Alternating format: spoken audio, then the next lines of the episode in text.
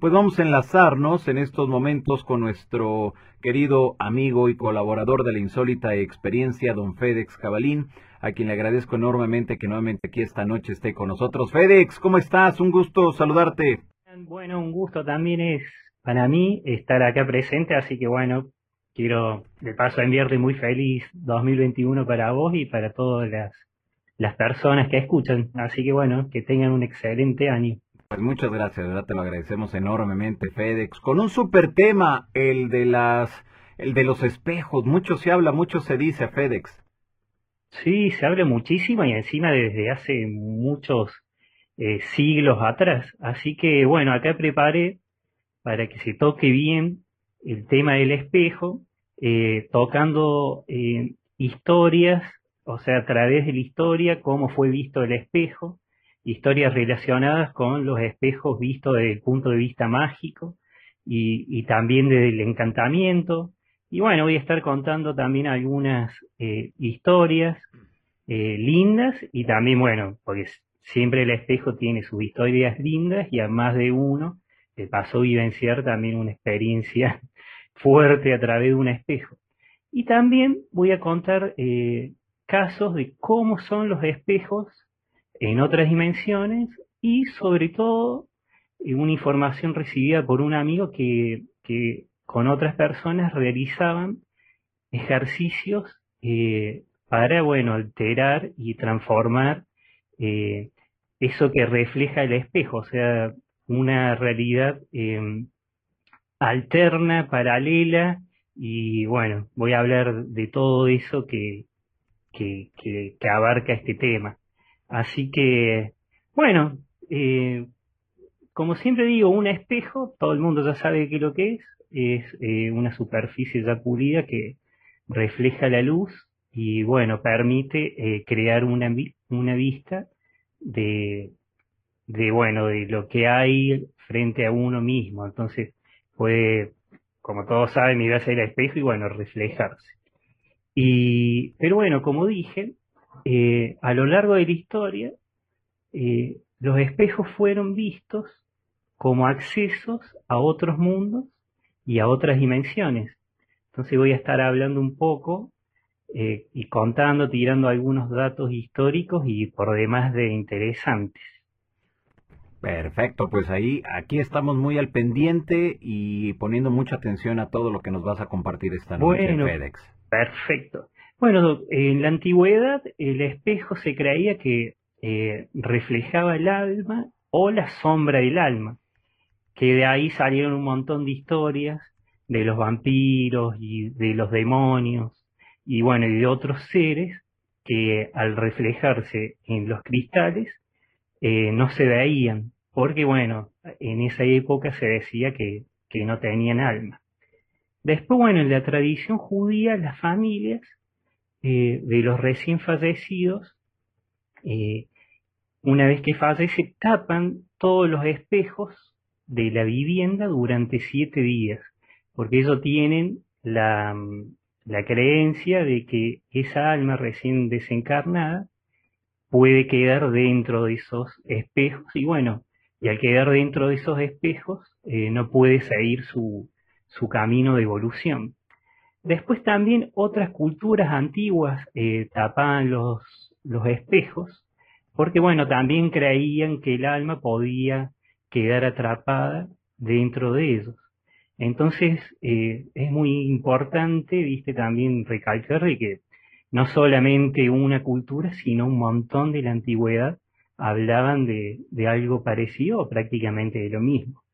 En la cultura oriental, siempre digo, los orientales eh, son muy avanzados en cuanto a, las técnicas que tienen y a las creencias también. Entonces acá consideraban ellos que los espejos podían espantar a los espíritus, a los espíritus malignos, a las almas en pena, decía que lo podían eh, alejar mediante el reflejo y multiplicando la fuerza de la energía que, eh, que ronda un área específica de la casa.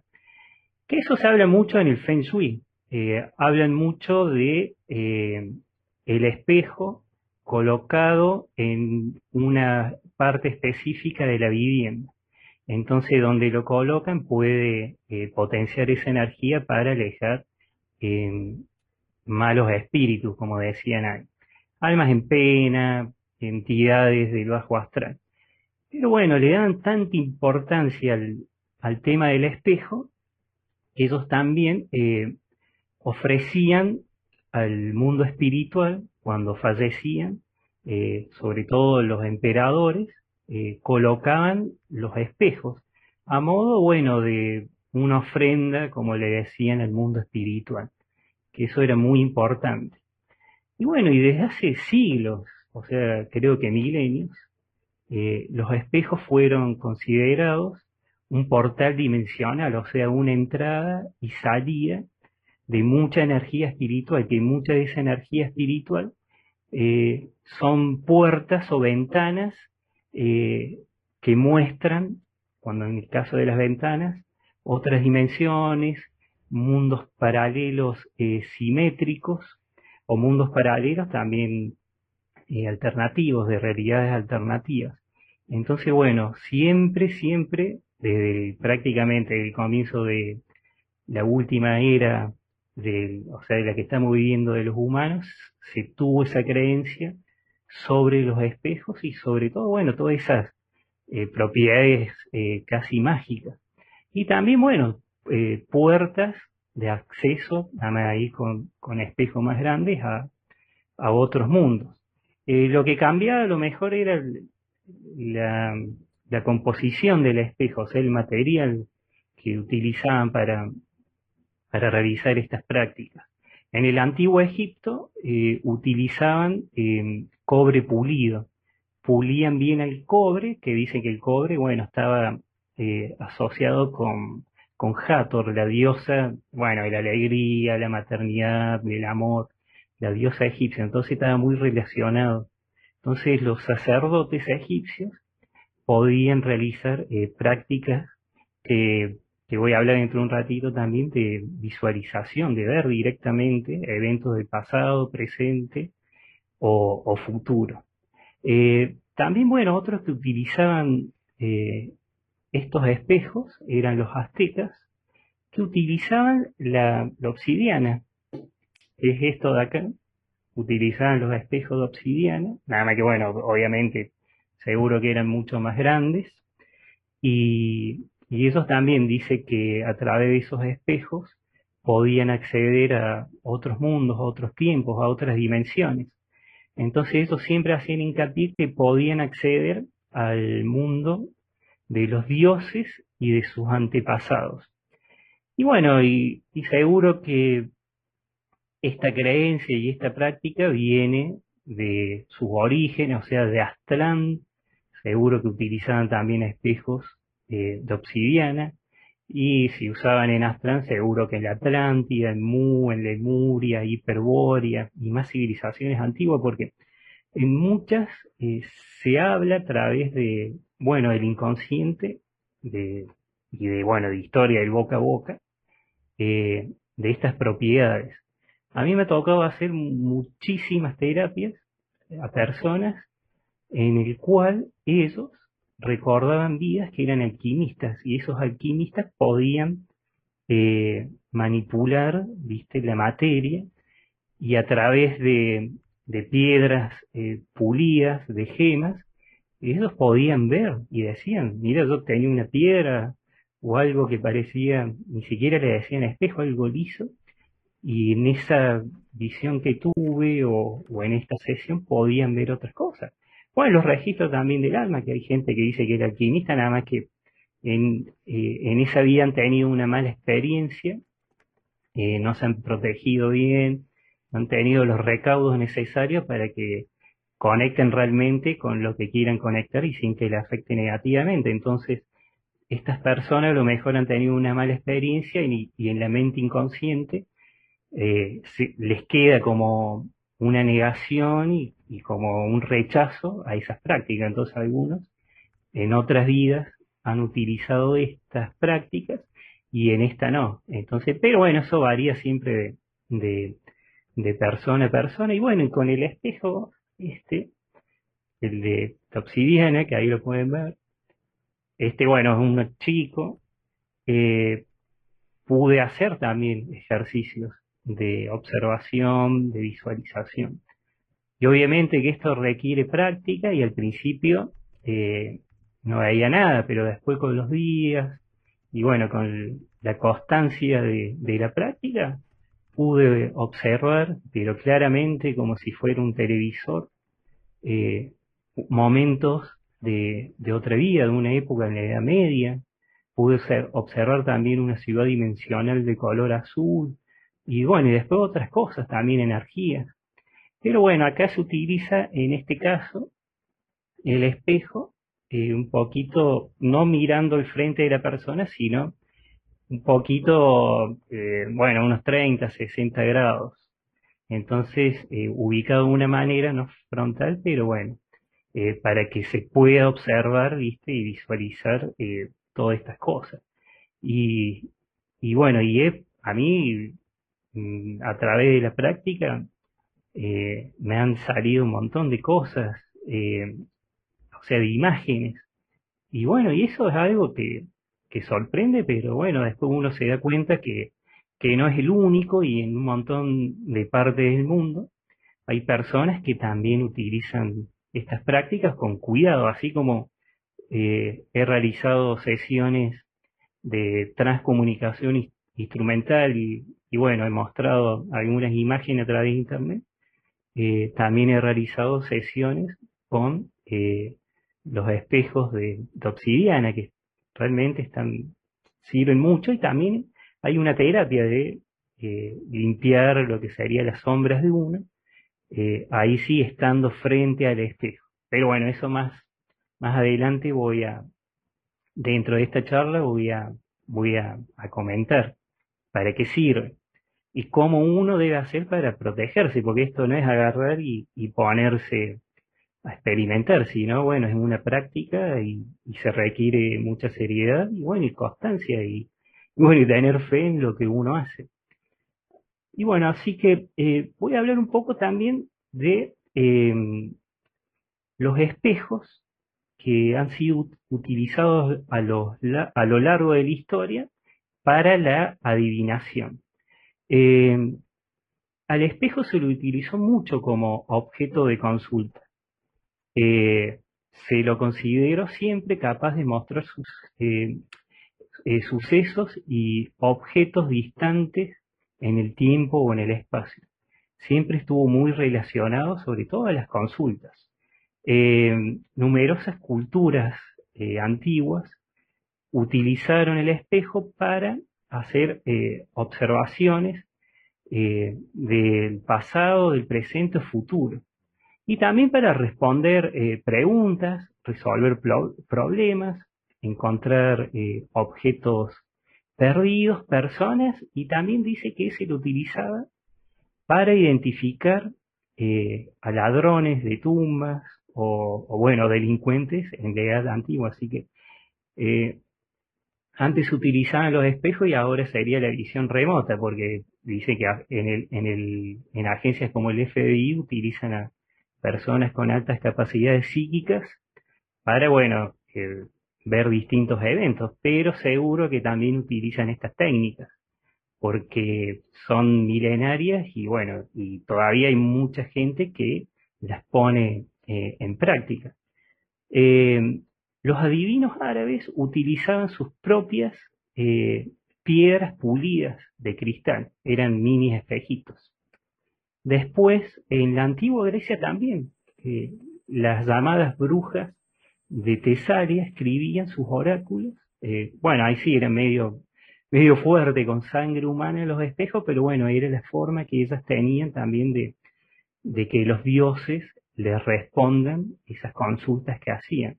Entonces, bueno, se las llamaba así las brujas eh, de Tesalia. Y después, bueno, en, los antiguos sacerdotes de la antigua Roma, eh, utilizaban mucho también los espejos para ver el pasado, el presente y futuro. Y bueno, y allá en, la antigua Roma tenían la costumbre y la creencia de que si uno rompía un espejo, eh, al romperse se podían liberar almas atrapadas y los famosos siete años de mala suerte, que en más de un país de Latinoamérica, esa creencia, no sé si hasta ahora actual, pero hasta hace unos pocos años atrás, estaba viva, ¿viste? Uno rompía un espejo y, te decía, uno, pero limpiarlo con agua o con agua de un río porque te iba a traer eh, siete años de mala suerte. Entonces, bueno, uno, viste, eh, precavido, a lo mejor lo hacía y otro ni bolillo le daban, así que pues conozco personas que lo tiran. Entonces, no al río. Pero bueno, eh, también Nostradamus, muchos hablan sobre Nostradamus y sus predicciones súper precisas eh, que tenía. Y eh, muchas de esas predicciones también se hacían en cuencos que son parecidos a estos, que eran, bueno, cuencos o tazas, como le llamaban, de agua, y en el interior eh, lo pintaban de negro. Entonces dice que ponían un trípode de bronce con una varita, dice que tocaba, nada que esto es un cuenco común de relajación, pero bueno, dice que con una, eh, bueno, acá suena así, con una eh, varilla, una varita, toca el agua para luego mirar la taza hasta tener las visiones. Entonces Nostradamus dice que utilizaba mucho ese estilo de cuenco. Bueno, este acá no lo utilizo nada más que para relajación, no está pintado. Esto, bueno, es de un orfebre, un, cuenco artesanal. Entonces, bueno, ya desde Nostradamus hasta un montón de personas utilizaban eh, la técnica de la adivinación a través de los espejos. Eh, John Dee también fue el que algunos le llaman el mago de la reina Isabel. Eh, de Inglaterra, Isabel I de Inglaterra, que era un alquimista también. Que él también utilizaba, nada más que él utilizaba una especie de huevo de cristal y bueno, y un espejo de obsidiana. Entonces él también podía responderle preguntas que le hacía la reina, eh, Isabel I de Inglaterra.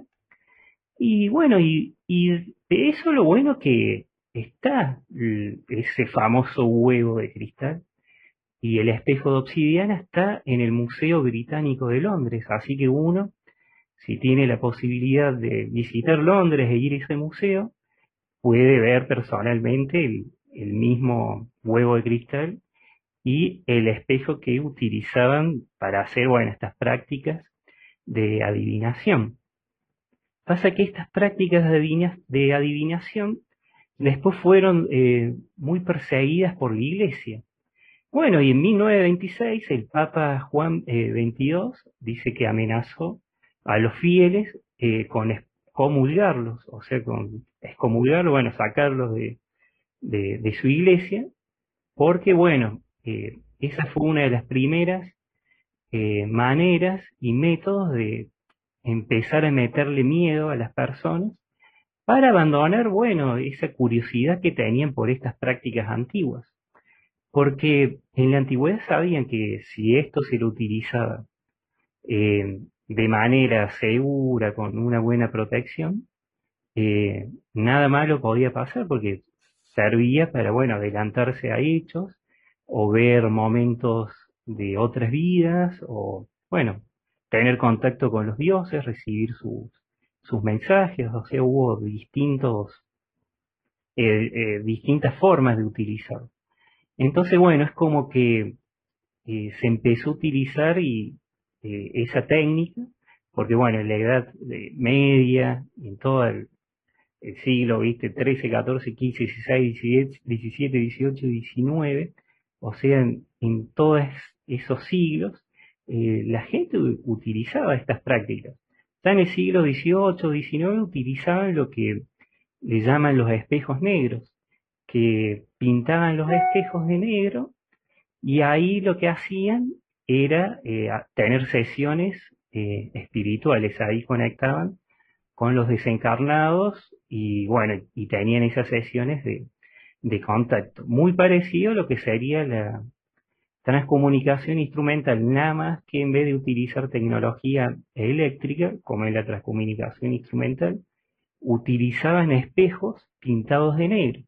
Obviamente que hay personas que en el siglo XX y XXI eh, han leído en algún libro de, estas prácticas, sobre todo el, del espejo pintado de negro. Y bueno, y acá sí, cuando no se lo hace de manera segura y responsable, eh, es muy peligroso, porque directamente se recomienda, por lo menos con el espejo pintado de negro, no, no realizar ninguna práctica. Y si lo hacen, poner una matista, una gema hematite, un onix, para protección, porque bueno, puede ser muy, eh, muy peligroso. Y hay casos de personas que, que han hecho eh, alguna, eh, no una sesión espiritual, pero sí han tenido una tarea espiritual X y bueno, y han tenido justo un espejo en su, en esa habitación o en esa sala y después han tenido actividad paranormal bastante fuerte. Después también, a lo largo del siglo XX, en las películas eh, se ha metido mucho miedo a través de eh, las películas de terror. Entonces, obviamente que si una persona eh, leía sobre estas prácticas y miraba una película de terror, salía corriendo, porque bueno, ya ese miedo en el inconsciente está. Entonces, muchas veces dicen que también es parte, viste, de, de esa forma, viste, de, de, seguir metiendo miedo para que, bueno, no, las personas no, no recurran a estas prácticas prohibidas por la iglesia y también por las universidades que tenían una línea directa religiosa de estas, eh, de estas religiones. Entonces tenía una línea directa y bueno, obviamente eh, también alentaban a que las personas no utilicen estas prácticas. Siempre la misma táctica a través del miedo. Pero bueno, siempre a la persona se le dice que eh, a la hora de realizar eh, una práctica como esta, es mejor informarse y saber cómo protegerse.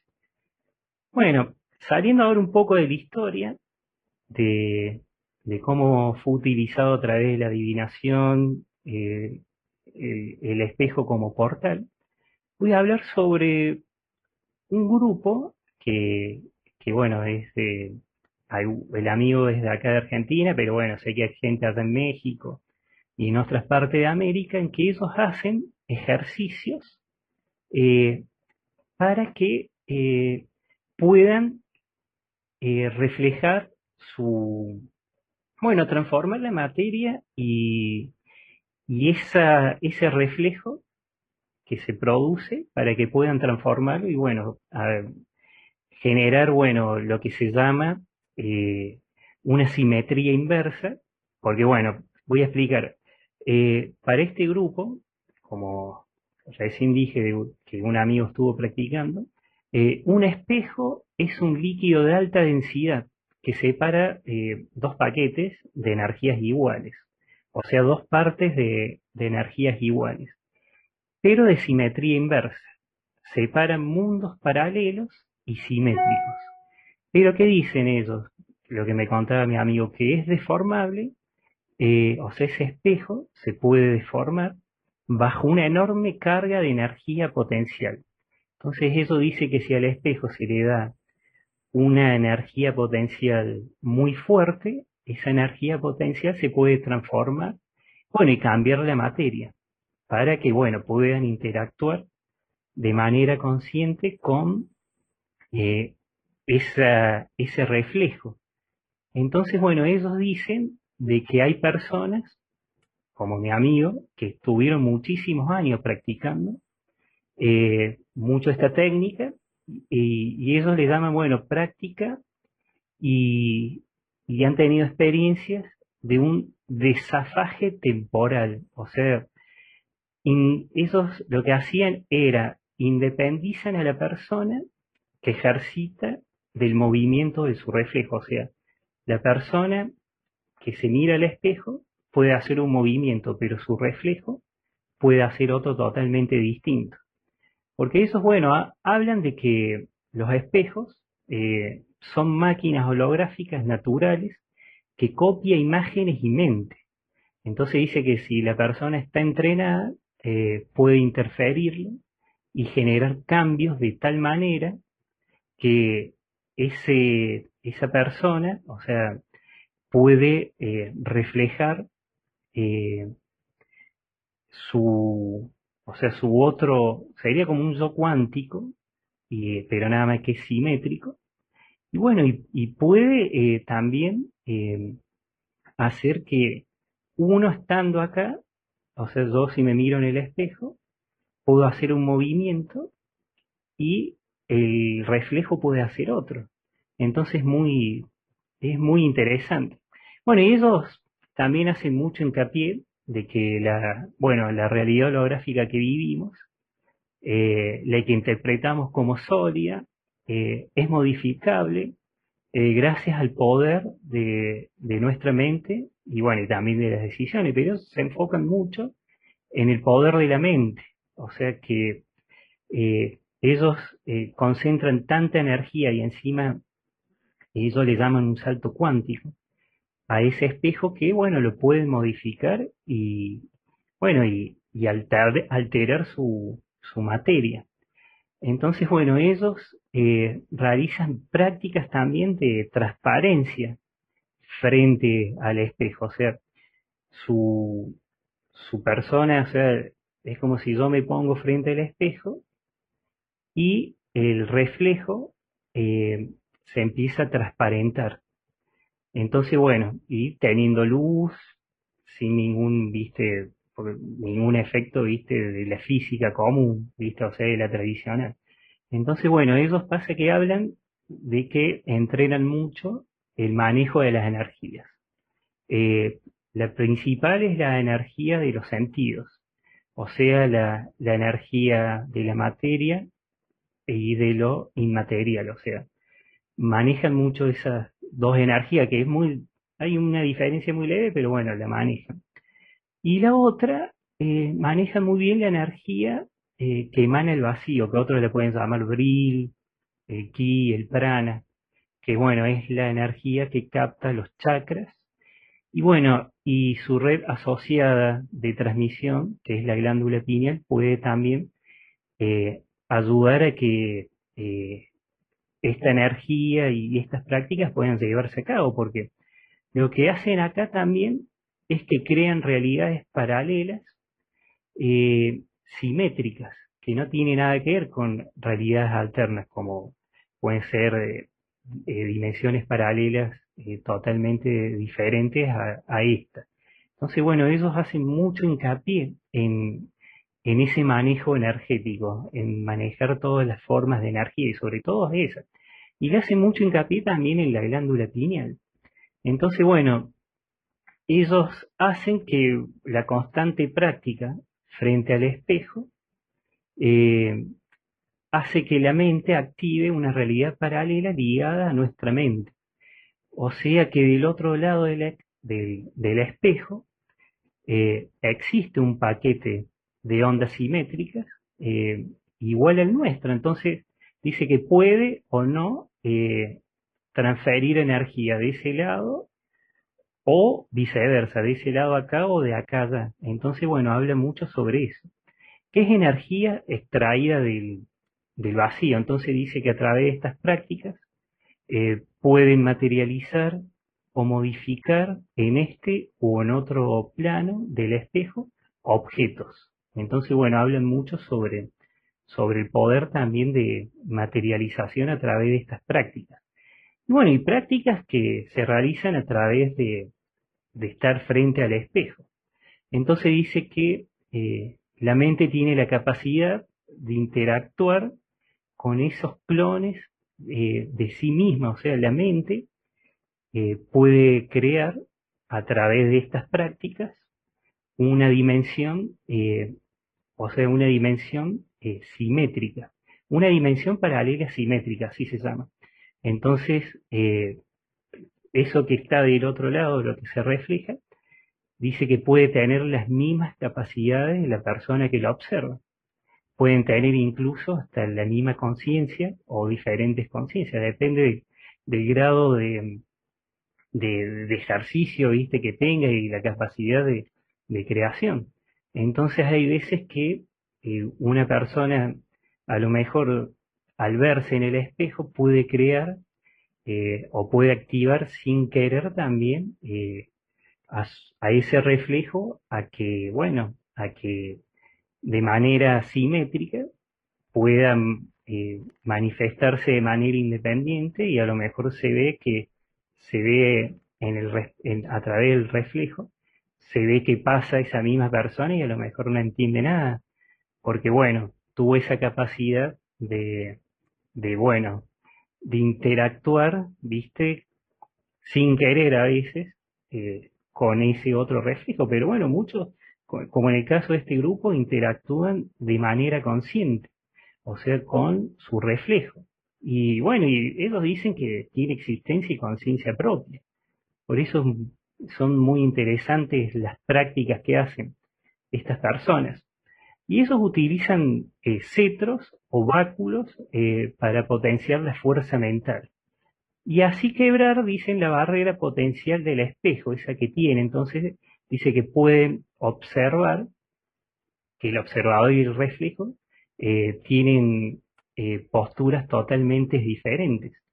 Y bueno, y este amigo me ha comentado que, incluso hasta la sombra, que puede reflejar a lo mejor una luz, eh, suponete que yo me pongo frente al espejo y hay una luz, entonces esa luz refleja mi mano, la sombra, en esta realidad, pero del otro lado del espejo, también esa, esa figura hace lo mismo, o sea, el reflejo, pero la sombra, y me lo ha recontrajurado, ha pasado de este lado, o sea, a esta realidad. Entonces, y eso tiene foto, hay un estudio también más profundo y, serio en donde eh, muestran todos los resultados de, de estos ejercicios, de estas prácticas.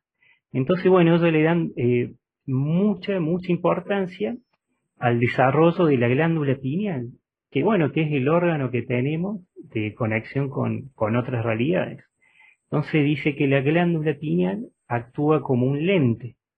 Y, bueno, que ese lente también dice que hay que aprender a aprender a cómo enfocarlo, porque dice que en el proceso de aprendizaje eh, pueden surgir eh, distorsiones y, bueno, reflejos a lo mejor de la sombra que tenga que liberar la persona, entonces eh, son cosas que, que uno a lo mejor se puede asustar.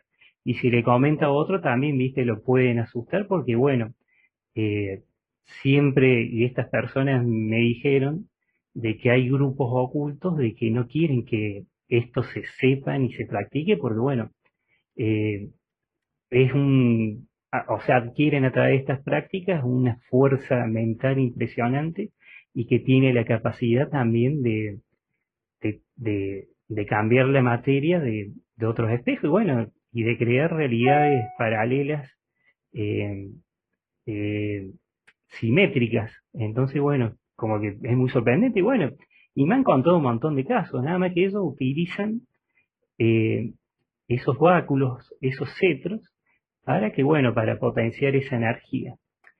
Y bueno, y también se habla de, de los espejos a través de otras prácticas parecidas para ir a, a, dimensiones paralelas. Eh, acá también unas personas eh, que, bueno, eh, comentaron que ellos están con la sabiduría hiperbórea, hablan de que pueden pasar a una dimensión, o sea, una, una tierra paralela. Entonces ellos, si bien no mencionan públicamente que pueden ir a traer los espejos, una persona me, me, comentó de que, bueno, que a través de esas prácticas hay muchísimas chances de que la forma de acceso a esa tierra paralela sea a través de esos espejos. Y obviamente que no son espejos redondos, chiquititos como lo que mostré, sino que son espejos mucho más grandes.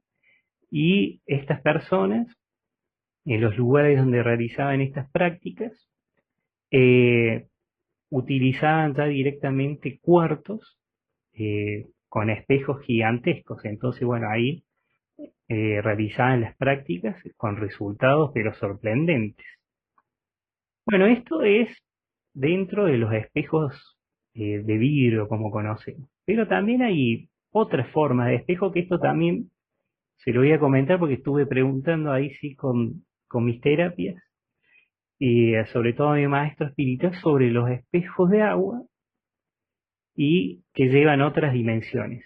Porque eh, siempre a mí me hablan de que en dimensiones eh, de, espirituales, ya sea séptima, octava, novena o de, o de la décima para arriba, se utilizaban mucho los espejos. ¿Para qué? Para qué?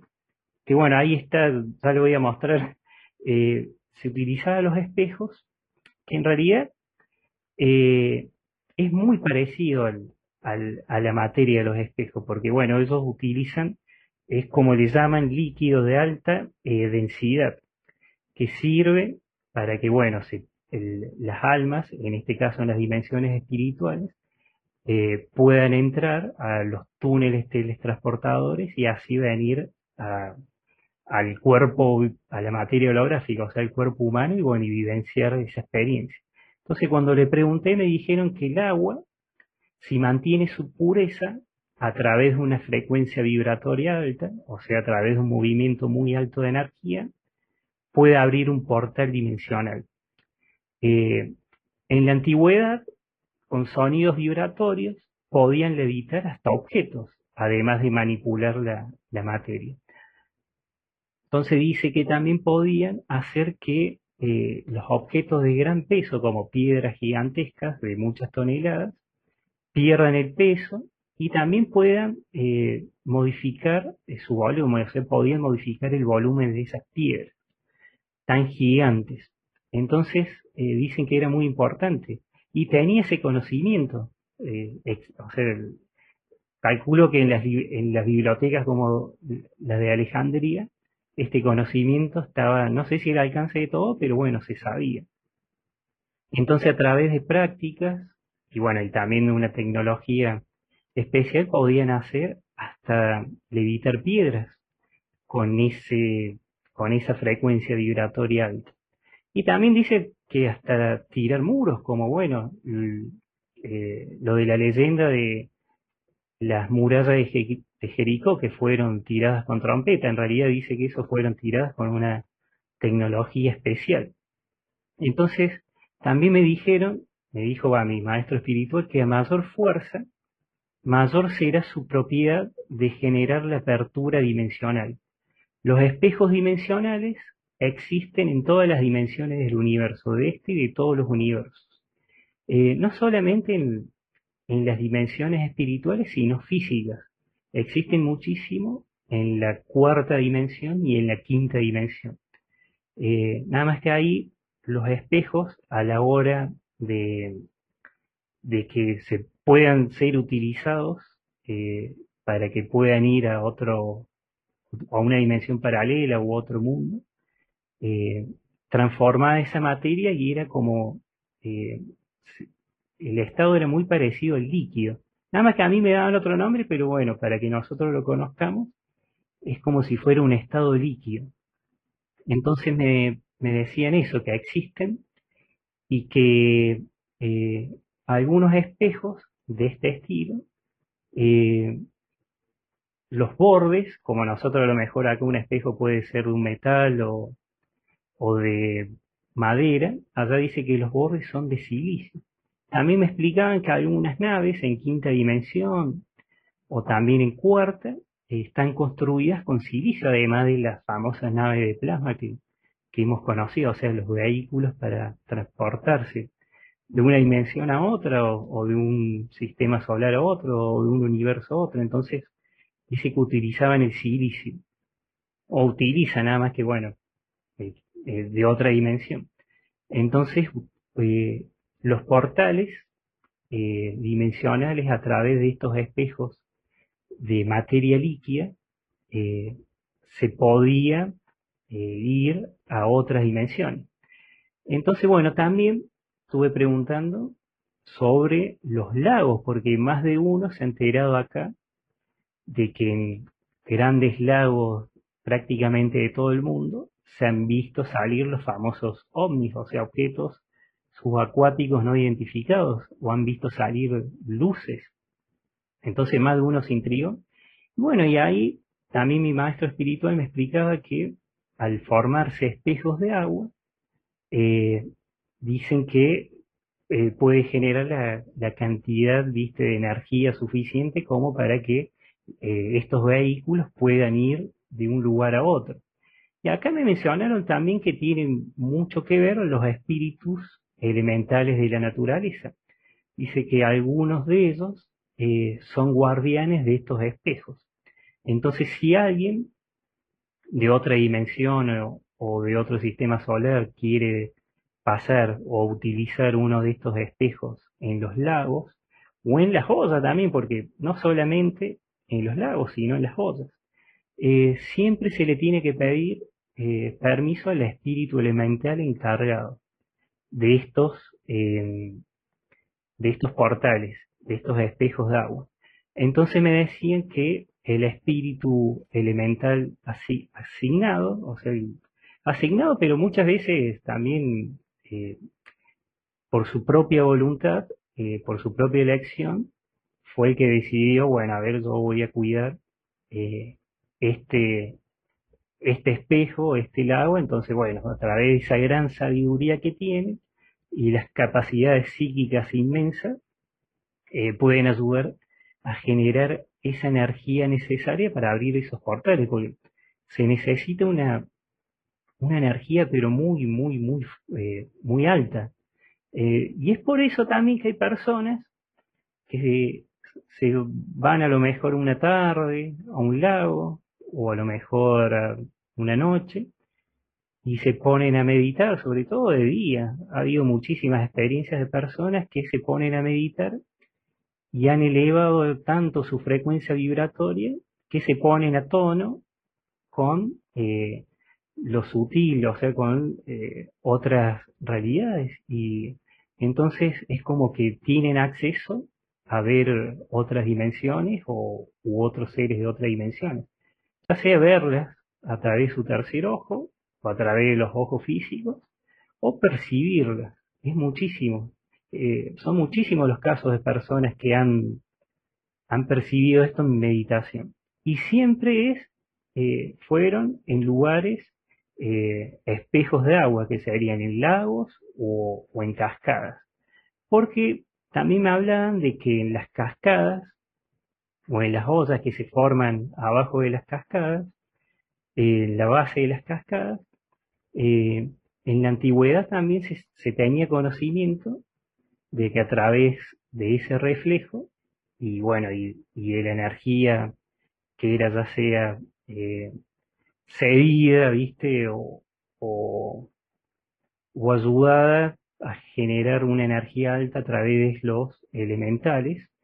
Entonces las personas, o a través de esas prácticas de meditación que realizan en la antigüedad, podían, viste, elevar la frecuencia y generar eh, ese estado, viste, de conciencia alto para que, bueno, puedan ver, a lo mejor eh, por segundos o minutos, ventanas dimensionales y a través de, esas persianas, esas cortinas de agua, ya sea de una, de una cascada o eh, del espejo de agua cuando está calmo, han podido ver eh, momentos o, o, hasta seres de otras dimensiones y hasta de otros mundos. Entonces, bueno, en este caso, han podido tener contacto con lo que se le llaman las ventanas dimensionales.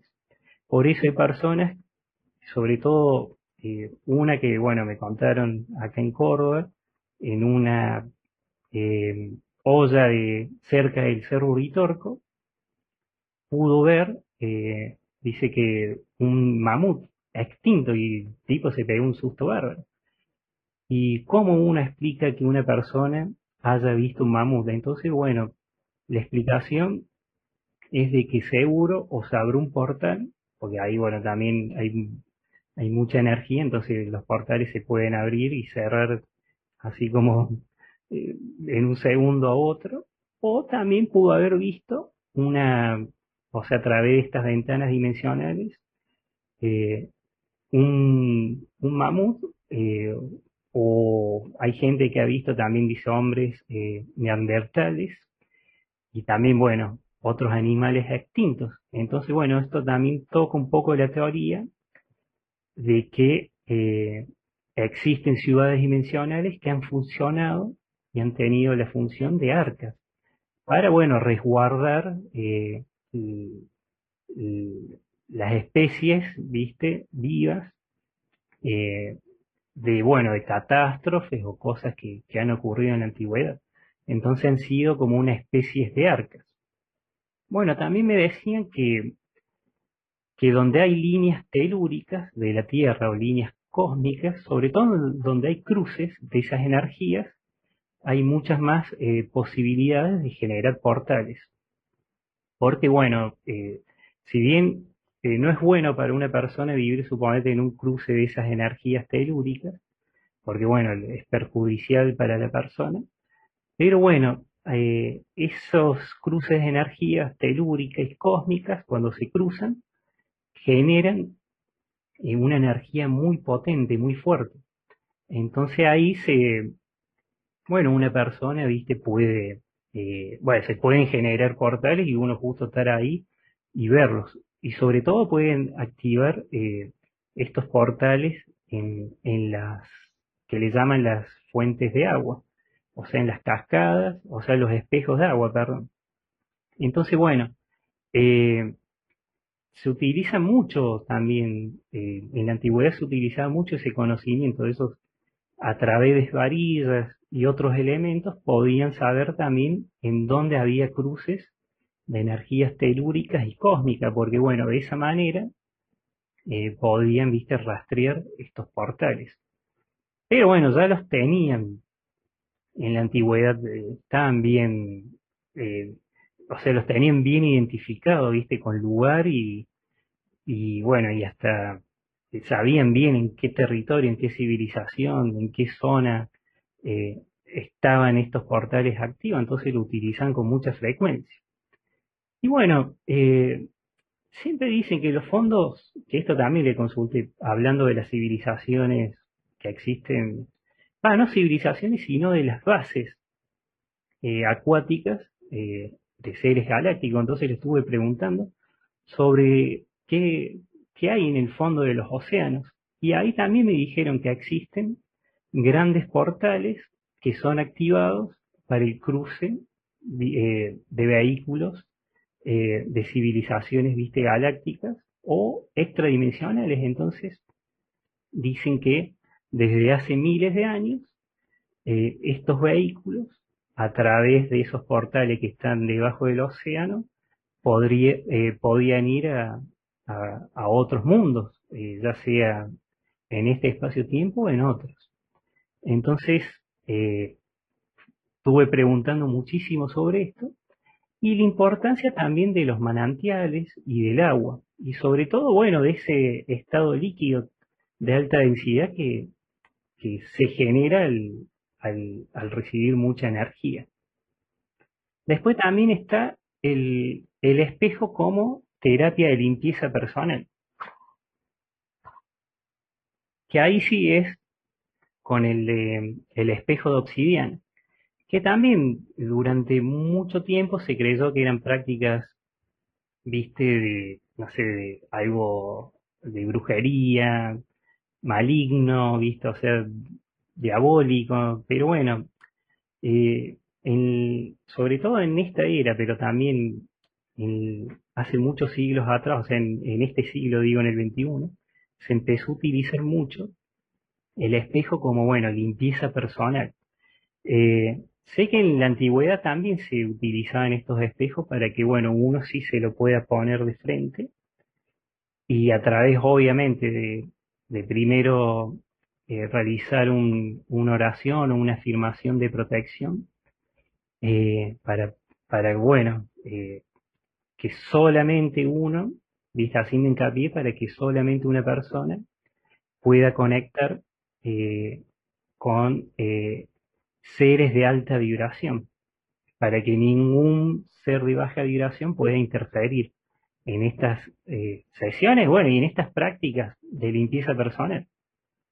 Entonces, bueno, ahora se, utiliza mucho, sobre todo el espejo de obsidiana, para limpiar lo que le llamarían las sombras.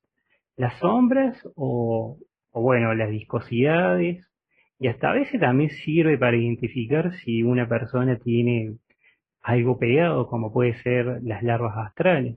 Entonces, bueno, se miran al, al espejo y ahí empiezan a ver, obviamente que a algunos les puede dar miedo. Entonces ellos dicen que eh, van a un lugar, se ponen tranquilos, donde nadie interrumpa esa sesión y bueno, tiene que estar completamente solo. Entonces, bueno, apagan las luces, eh, algunos, bueno, dice que prenden eh, velas blancas o azules, bueno, y la colocan a un costado del espejo. Entonces, esto, bueno, es una práctica que, es muy popular actualmente. Entonces dice que hacen respiraciones profundas y cierran los ojos hasta que, bueno, eh, las personas están completamente eh, relajados. Abren los ojos y ahí fijan la mirada eh, sobre, bueno, el entrecejo. Y ahí lo que hacen es concentrarse muchísimo en ese espejo, ¿viste? Entonces ahí lo que hacen es mirar el espejo y lo miran y lo miran, bien tranquilo, relajado, hasta que, bueno, eh, empiezan a ver sombras eh, o imágenes que la misma persona eh, puede interpretar. Porque esta práctica sí, la mente a través de, bueno, de esa capacidad holográfica que tiene, puede recrear imágenes para que la persona pueda limpiarlas y sacarlas de adentro. Entonces, bueno, se dice que son proyecciones para que la persona pueda limpiar, viste, todo lo que tenga, lo que tenga adentro. Pero bueno, estas son prácticas que le expliqué medio así rápida, pero bueno, eh, uno seguro que puede eh, realizar un curso, un taller sobre esto para que, bueno, pueda aprender a cómo, a cómo limpiarse. Bueno, y, es muy común también de eh, que las personas ahora en este siglo XIX-XX hayan comprado un espejo o se mudaron a una casa que los dueños anteriores han dejado ese espejo en la vivienda, entonces a lo mejor eh, la persona empieza a sentir ruidos y, y otros dicen que han tenido experiencias pero recontra fuertes y que los ha asustado mucho. Y, me ha tocado a mí casos de personas que, que no solamente han tenido esas experiencias o han sentido esas presencias que salían de, de los espejos de su vivienda, sino también eh, personas que decían que a través de, del microondas, de la tapa del microondas, eh, decían y juraban que salían luces o entidades. Eso decían, o sombras. Y bueno, y claro, eh, las tapas de los microondas, ya sea el microondas o de los televisores eh, modernos, o, también de las, no de las notebooks, o las computadoras o los celulares, eh, se forma con ese color negro un espejo negro. Entonces, hay veces, no siempre, que a través de, de esos televisores o, de esos espejos negros ese material eh, pueden salir o, comunicarse eh, seres de una dimensión baja. Pasa que acá también tiene que ver la vibración, la frecuencia vibratoria eh, de la vivienda o de las personas que habitan esa vivienda, porque hay un montón de personas que a lo mejor, como me ha tocado, que me ha contado acá en Córdoba y haciendo unas prácticas de, de meditación y otras, bueno, ejercitando, eh, ha podido ver eh, seres arturianos, seres azules atrás del espejo, entonces, o otras personas me han contado que han visto seres bellísimos eh, reflejados ahí en el espejo. Entonces, bueno, en este caso, al abrir una vibración, viste, fuerte, y en este caso alta, positiva, entonces, en vez de comunicarse seres del bajo astral, se han comunicado personas, no personas, sino seres galácticos de, alta vibración o seres extradimensionales. Entonces, bueno, los han visto y al principio se ha sorprendido porque eh, han sacado fotos, los han visto con los ojos físicos, pero lo, sentían también muchísimo, lo percibían un montón. Entonces le sacaban una foto y después lo podían ver. Entonces, bueno, se sorprendían muchísimo. Entonces hay muchísimos casos de personas que, bueno, al tener una vibración alta, eh, conectan a través de estos espejos con seres galácticos o seres extradimensionales espirituales eh, de, muy buena vibración, eh, que no le van a hacer ningún daño ni, ni la van a asustar ni nada, o sea, hasta a veces recibieron mensajes. Entonces, bueno, hay una conexión bastante linda, muy parecida a la que uno tiene, a la que uno tiene en una meditación profunda. Nada más que acá, bueno, ellos no se lo esperan porque a través de ese espejo recibían mensajes o, simplemente lo veían. Pero también está el caso de que si en una vivienda donde la frecuencia vibratoria está muy baja y hay personas de esa vivienda en donde la frecuencia vibratoria también está baja, eh, pueden tener experiencias terribles que son las que en la gran mayoría de los casos eh, que uno ve en internet o en los programas de, televisión dedicados a lo paranormal, eh, puede, puede verse a través de un video o a través de testimonio de personas. Eh, pueden verse o, las personas cuentan los episodios, pero terroríficos que han vivido, porque bueno, a través de ese, de ese portal abierto que se formó eh, a través del espejo, han podido entrar entidades de lo que le llaman el bajo astral, o sea, entidades de muy baja frecuencia vibratoria. Entonces eh, han vivido verdaderas pesadillas. Acá en Córdoba, me acuerdo, unas personas estaban realizando el juego, el famoso el juego de la copa, que obviamente no se recomienda jugar con eso.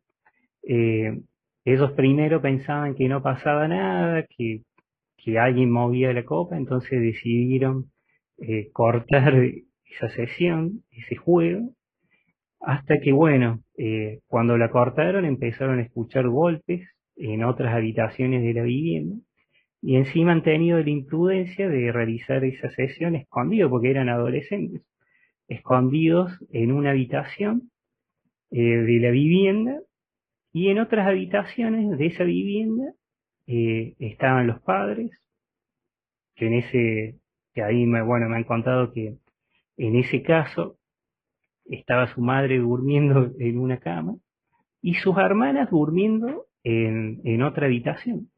Entonces, eh, mientras se movía y escuchaban ruidos, obviamente del susto que tenían no salían estas personas de esa habitación, eh, las hermanas dice que podían ver que alguien a través de ese espejo eh, grande que tenía un ropero, los miraba. Entonces se pegaron un susto bárbaro porque decía que veía nadie. Nada más que bueno, ahí no sabían qué hacer, ¿viste? La primera reacción que me contaron, ¿viste? Estas, estas chicas que hoy ya son adultas era taparse, ¿viste? Con la frazada, con la sábana, con todo lo que tenía a mano porque no querían ver esto. Y al mismo tiempo, eh, la madre asegura y recontrajura que que la cama en su habitación eh, le evitaba. Entonces, bueno, todo esto es porque estas personas, eh, obviamente al hacer todas esas prácticas que, que no se debe ni menos sin protección, y más tomarlo como un juego, han vivido episodios pero terroríficos.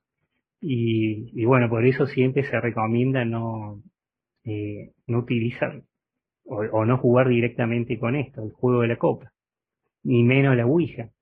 Entonces, eh, bueno, y esto es muy común también, que en espejos eh, antiguísimos de castillos o, de palacios haya mucha, mucha actividad paranormal y, siempre, bueno, ahí es negativa porque ha habido en los castillos sobre todo, ha habido mucho maltrato hacia otras personas, han ejecutado gente, entonces y, se ha limpiado realmente muy poco, entonces, limpiado energéticamente, entonces, bueno, la actividad es impresionante.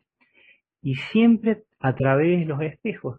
Eh, hay gente que ha ido a hoteles antiguos, que a lo mejor eran una casona, eh, ya sea acá en América, una colonia antigua, una casa colonial antigua o castillos allá en Europa y han jurado que han visto figuras eh, figuras, casi siempre seres, a través de esos espejos. Entonces, bueno, eso también da la pauta y es un indicativo de que la energía no está bien en ese lugar. Entonces, por eso siempre se le pide a la persona que a la hora de ir a, lugares tan antiguos como estos tenga una piedrita, una gema chiquitita, una hematita, un hematite, un onix o alguna obsidiana, alguna o una piedra que sea de protección. Entonces, bueno, eh, siempre se le recomienda a la persona también que a la hora de ir a estos lugares eh, cuide, se cuide. O hay algunos que usan también eh, colgantes de, de, amatista que sirve un montón, pero el hematite es una piedra que es como un escudo cósmico, por eso siempre se recomienda esa para estos lugares. Hace poco y desde hace unos meses le estoy haciendo eh, terapias, registros a una persona que trabaja en el palacio del Principado de Mónaco y me, muestra fotos. Y ahí la actividad es impresionante y bueno, y, también tiene una historia ese lugar, como la tiene en un montón de otros sitios. Entonces siempre es muy común que en lugares tan históricos como en este, como el Palacio del Principado de Mónaco o lugares históricos como museos de acá de Córdoba, eh, museos coloniales que han sido casonas en la época de la colonia, aún conserven los espejos eh, de época y se puedan ver un montón de cosas. Igual que un espejo sea nuevo o viejo, eh, no interfiere en nada, porque si una si, un museo cambia el espejo y tiene esa energía fuerte, también se puede eh, generar eh, o abrir un portal, porque siempre estos portales se abren a través de una energía fuerte. Por eso no todos los espejos son portales y, no todos los lagos son eh, espejos portales de agua o no todas las las ollas donde caen las cascadas son, son espejos de aguas portales.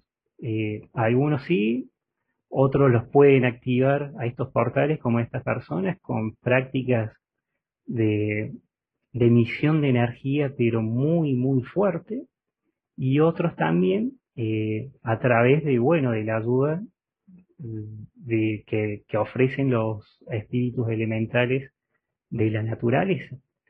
Así que bueno, y hay un montón de cosas más, nada que no lo quiero hacer largo, pero bueno, espero que haya sido claro porque eh, son temas a lo mejor difíciles, a lo mejor de comprender, pero existen, más de uno ha tenido una experiencia con un espejo en una vivienda. Y bueno, y, quería contarles un poco que hay personas que, que bueno, que eh, a través de estas prácticas eh, pueden, o sea, pueden eh, abrir espejos, eh, portales dimensionales, digo, eh, en realidades simétricas. Por eso hay, hay personas que a través del pensamiento pueden crear lo que sería acá un doble cuántico. Por eso siempre digo que en las dimensiones, sobre todo en, en los reinos espirituales, eh, todo es cuántico, o sea, la física convencional eh, no puede explicar eh, todos estos fenómenos, pero la física cuántica sí. Entonces siempre en broma a mi novia y a mi pareja Isabel le digo, allá arriba es todo cuántico, porque el alma cuando encarna en la Tierra también la denominan alma cuántica. Así que bueno, pero los portales, los espejos existen y no desde ahora, sino desde hace miles de años. Qué interesante todo esto que nos has compartido, eh, FedEx. Es un recuento histórico de lo que implica realmente pues este gran tema, porque nos damos cuenta que viene de siglos atrás, de milenios atrás. Eh, y bueno, ustedes que nos miran en estos momentos, vamos con algunas de las preguntas de todos ustedes. Yo por acá apunté algunas que me llaman la atención, FedEx, para que nos ayudes a, a seguir entendiendo lo que implican. Eh, en una parte de esta eh, exposición que nos hiciste, hablas de que tus maestros eh, te hablaron, tus maestros espirituales te hablaron de los espejos. ¿Por qué? ¿Por qué para ellos es importante hablarte de los espejos cuando quizá, y solamente quizá, pudieran hablarte de miles de cosas? Pero ¿por, qué, ¿por, qué, los, los, ¿por qué los espejos? Lo bueno de esto que, obviamente, eh, la primera información que me bajaron es para el tercer libro que habla sobre eh, la capacidad de los portales a través de los manantiales. Entonces, obviamente, como digo, eh, siempre me atrajo el tema de, los espejos y bueno, y en la época de cuando tenía el blog estaba al tanto, pero de un montón de, de casos. Entonces, bueno, aproveché y le pregunté porque la ventaja que tengo con la técnica con mi técnica es de preguntarle. Entonces acá no solamente me hablaron sobre las dimensiones espirituales y sobre cómo encarnamos y desencarnamos, sino también tuve la posibilidad de preguntarle sobre los espejos. Y esto que le conté sobre los espejos del agua, lo pregunté al terminar unas sesiones hace tres o cuatro días. Entonces, porque bueno, en, en otras dimensiones eh, los espejos, como nosotros a lo mejor los vemos acá físicos, como le llaman, bueno, de un líquido de alta densidad, allá es como si fueran, eh, como si fueran líquidos, pero son como plateados. Es como si fueran eh, el estaño para soldar cuando se lo calienta y queda en ese estado líquido, bueno, es muy parecido. Eh, o en Stargate. En Stargate siempre digo las películas sobre todo los directores, eh, muchísimos de los directores eh, se han, eh, le han consultado a investigadores o a personas que están en distintos temas. Y, en la película Stargate o en la serie, sobre todo cuando muestran esos portales para ir a, otros mundos, es muy parecido a lo que pasa realmente en otras dimensiones, nada más que bueno, con la fantasía acá de, del antiguo Egipto y de esas formas, pero existen desde siempre en, otras dimensiones eh, portales dimensionales. Y los portales dimensionales, eh, casi siempre el acceso es con la forma de espejo. Nada más que nosotros acá, bueno, le llamamos eh, el espejo de vidrio, y allá, bueno, directamente ellos le llaman, viste, túneles teletransportadores, o sea, son las puertas. Pasa que los túneles teletransportadores, eh, el complemento que les falta en el medio de entre un espejo y el otro para ir de una dimensión a otra, son los agujeros de gusano. Entonces dicen que ya sean los vehículos eh, de la cuarta o quinta dimensión, eh, o sea, cuarta y quinta dimensión física, porque también está la etérica, pero bueno, en la cuarta dimensión y en la quinta se utilizan vehículos nada más que son, me decían, de silicio y, u, otros de plasma.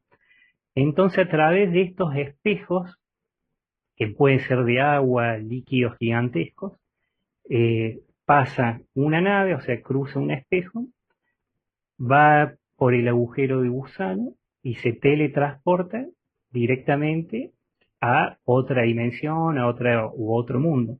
Entonces, a través de ese agujero eh, o sea, a través del espejo entra, va por el agujero y sale del otro lado a través de esos espejos de agua o espejos líquidos, porque siempre la capacidad que tienen eh, esos portales es de que la materia, o sea, el estado es líquido.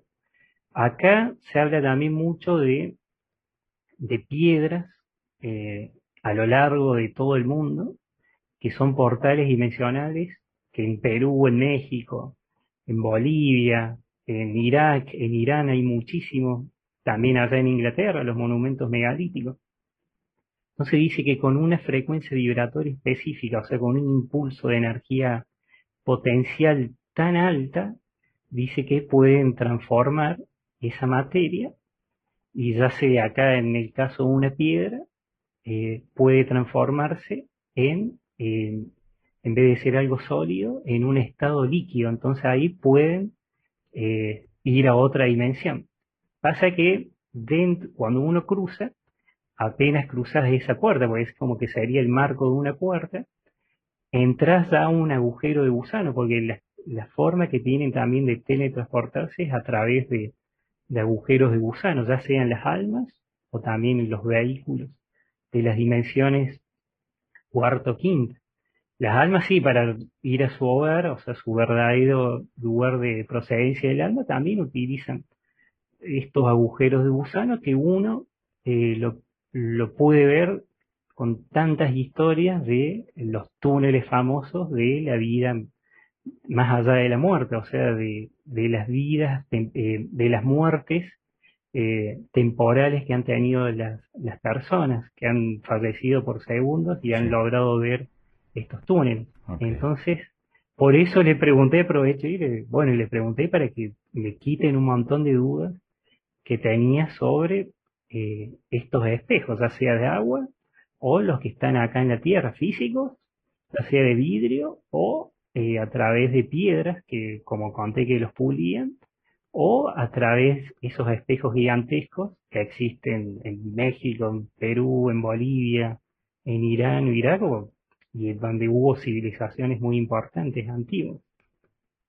Ok, perfecto. María de Lourdes te pregunta, ¿es verdad que para cerrar los portales es hacer como que cierras, pero dar la vuelta al revés de las manecillas del reloj? Muchas veces sí, pasa que hay veces que uno cree que lo cierra y y después no lo cerra, entonces por eso siempre se recomienda que eh, si uno descubre que hay un portal, o sea que, un, que si su espejo de su casa eh, pudo abrir un portal dimensional, o sea, una ventana, puerta a otras dimensiones o mundo y salen entidades, se recomienda eh, ponerle cerca una piedra de matite o una matista o lo tapan directamente o, se lo llegan. Porque hay veces que uno cree que lo cierra, pero siempre hay otro que lo abre, porque bueno, eh, una persona tampoco tiene la suficiente energía para poder cerrarlo, porque acá se, para abrir y cerrarlo, eh, se necesita mucha, pero mucha energía. Entonces, en el imaginario colectivo uno puede decir, ah, bueno, sí, lo cierro, pero necesita eh, muchísima energía y muchas veces también pedir ayuda para que se genere esa energía, ya sea espíritus elementales de la naturaleza, los guías o maestros espirituales, porque a veces se necesita una, una ayuda extra para que se puedan cerrar realmente, porque bueno, sí o sí necesita una energía tan fuerte que a veces eh, ni siquiera el humano, por lo menos cuando no tiene la práctica, eh, ¿viste? le es muy difícil manejar esa energía. Por eso estas, estas personas que comenté, sobre todo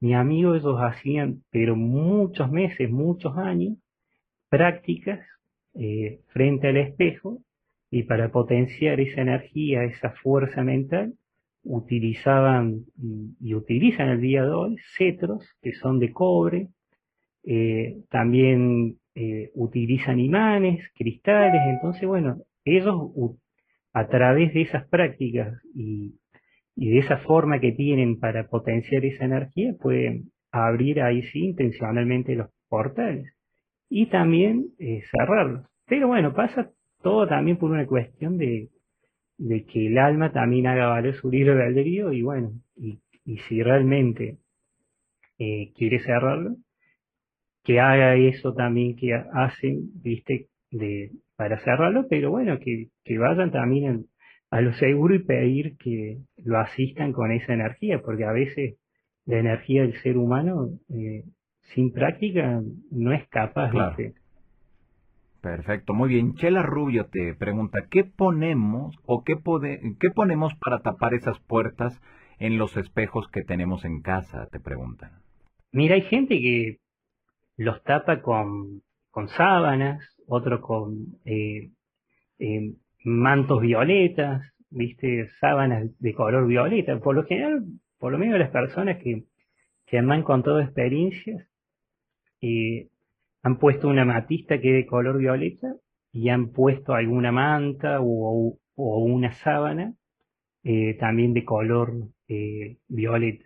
Entonces, bueno, tapándolo, se, bueno, uno por lo menos evita a la hora de, hacer también una terapia holística o, alguna meditación, eh, se recomienda también taparlo. Pero bueno, con solo una sábana o, una manta puede prevenir también de que eh, ese portal viste esté abierto. Por eso eh, en la tradición, viste, en la, en la familia judía, creo que hasta la actualidad utilizan, tienen esa tradición de, tapar los espejos, porque bueno, ellos tienen esa creencia. Entonces eh, se recomienda taparlo. Si es que hay alguna actividad, porque hay, hay espejos que, que no tienen esa, esa función de, de portal o no se ha activado como portal. Ok. Pan Sobao, hablando de espejos, ¿por qué algunas personas le ponen una sábana, colchón al espejo del fallecido? ¿Tiene algún significado? Y bueno, es lo que explicaba, que eh, muchas personas creían que, sobre todo la tradición judía y otras, creían que, que el alma del fallecido iba a quedar atrapada en, esos espejos. Entonces, durante siete días los tapan y, creo que hasta el día de hoy los tapan. Y bueno, en otros lados también eh, entierran el fallecido y a modo de protección, eh, la cultura serbia-croata, a modo de protección, eh, entierran el fallecido con un espejo. Ok. Muy bien, tenemos por acá que te preguntan, Rebeco Contreras, ¿el espejo que utilizó Perseo para matar a la medusa o el del cuento de Blancanieves tendrán algún significado oculto? Y mira, justamente en los cuentos o, en las leyendas hay mucho de, de verdad, porque en la antigüedad se sabía, sobre todo en las civilizaciones antiguas, se sabía, viste, que había maestros, alquimistas, sacerdotes que utilizaban estas prácticas. En Blanca Nieves también. Eh, es más, eh, un poco lo de Blanca Nieves se, inspira en, las prácticas que realizaban en el siglo XVII, XVIII y XIX con los espejos negros para poder conectar con eh, espíritus eh, desencarnados, almas en pena, o, a veces también utilizaban ellos eh, huevos de, cristal o espejos de obsidiana. Entonces, eh, seguro que alguien llevó todas esas prácticas a forma de cuento. Y bueno, tiene la parte, como se dice acá, pochoclera. Pero sí, muchas de esas historias y leyendas antiguas están inspiradas en, en, en, hechos reales. Mira, uno ve la película Encuentros cercanos del tercer tipo y Spielberg dice que también le consultó a, investigadores eh, sobre, el, sobre todo el tema del, del fenómeno ovni. Entonces es como que siempre en las películas, por más que tengan eh, siempre, bueno, ese ABC que tienen que tener las películas para que vendan, tienen en el fondo un poco de, de, investigación o consultas hechas a, alguien que, que, le ha contado ese director sobre estas cuestiones, como también eh, Avatar. Avatar también está inspirada en, no en espejo en este caso, pero sí en, en, hechos reales, nada más que después hecho en ficción y bueno, cambiados totalmente, pero sí, sí. Muchos cuentos como el, Alicia. Alicia también. Eh, ese cuento habla sobre eh, las dimensiones paralelas simétricas. Entonces habla mucho sobre, sobre esto también. Nos damos cuenta que a lo largo de la historia, bueno, pues han estado ahí muy presentes, ¿no, FedEx? Que nos damos cuenta entonces que siempre han convivido con nosotros y a lo largo de la historia el ser humano les ha aportado o les ha dado ese poder de cosas extraordinarias y fantásticas. Pero creo que nos queda muy claro que eh, siempre en la noche nos da miedo voltear hacia el espejo, ¿no? Como dices, ay, no se vaya a aparecer alguien ahí. Y bueno, pasa que ahí está en el, como se le dice, en el inconsciente colectivo, porque ha habido muchísimas personas que han realizado, viste, eh, todos estos ejercicios, estas prácticas de manera consciente, o sea, y eso también de manera consciente han entendido de que si uno, viste, se protege, eh, puede hacer consultas, ver otras dimensiones, pero claro, a lo mejor siempre hubo personas curiosas y que en otra época han, hecho estas prácticas y, le ha quedado, viste, en el inconsciente ese miedo. Y además por las películas, porque yo creo que si no hubiera películas ni revistas de terror, eh, uno ve un espejo y a lo mejor le llamaría curiosidad, pero no, no, le metería miedo. Pero claro, con tanta, viste, eh, tanta invasión del miedo que se genera a través de las películas, entonces claro, las personas si sienten algo y como que le da miedo, ¿viste? Y es como decir, ¿viste? Que no quieren ni siquiera voltear. hay gente que no duerme con espejos en su habitación porque han visto, han visto, bueno, eh, han visto imágenes, reflejos de siluetas. Así que, y se pegaron un susto bárbaro.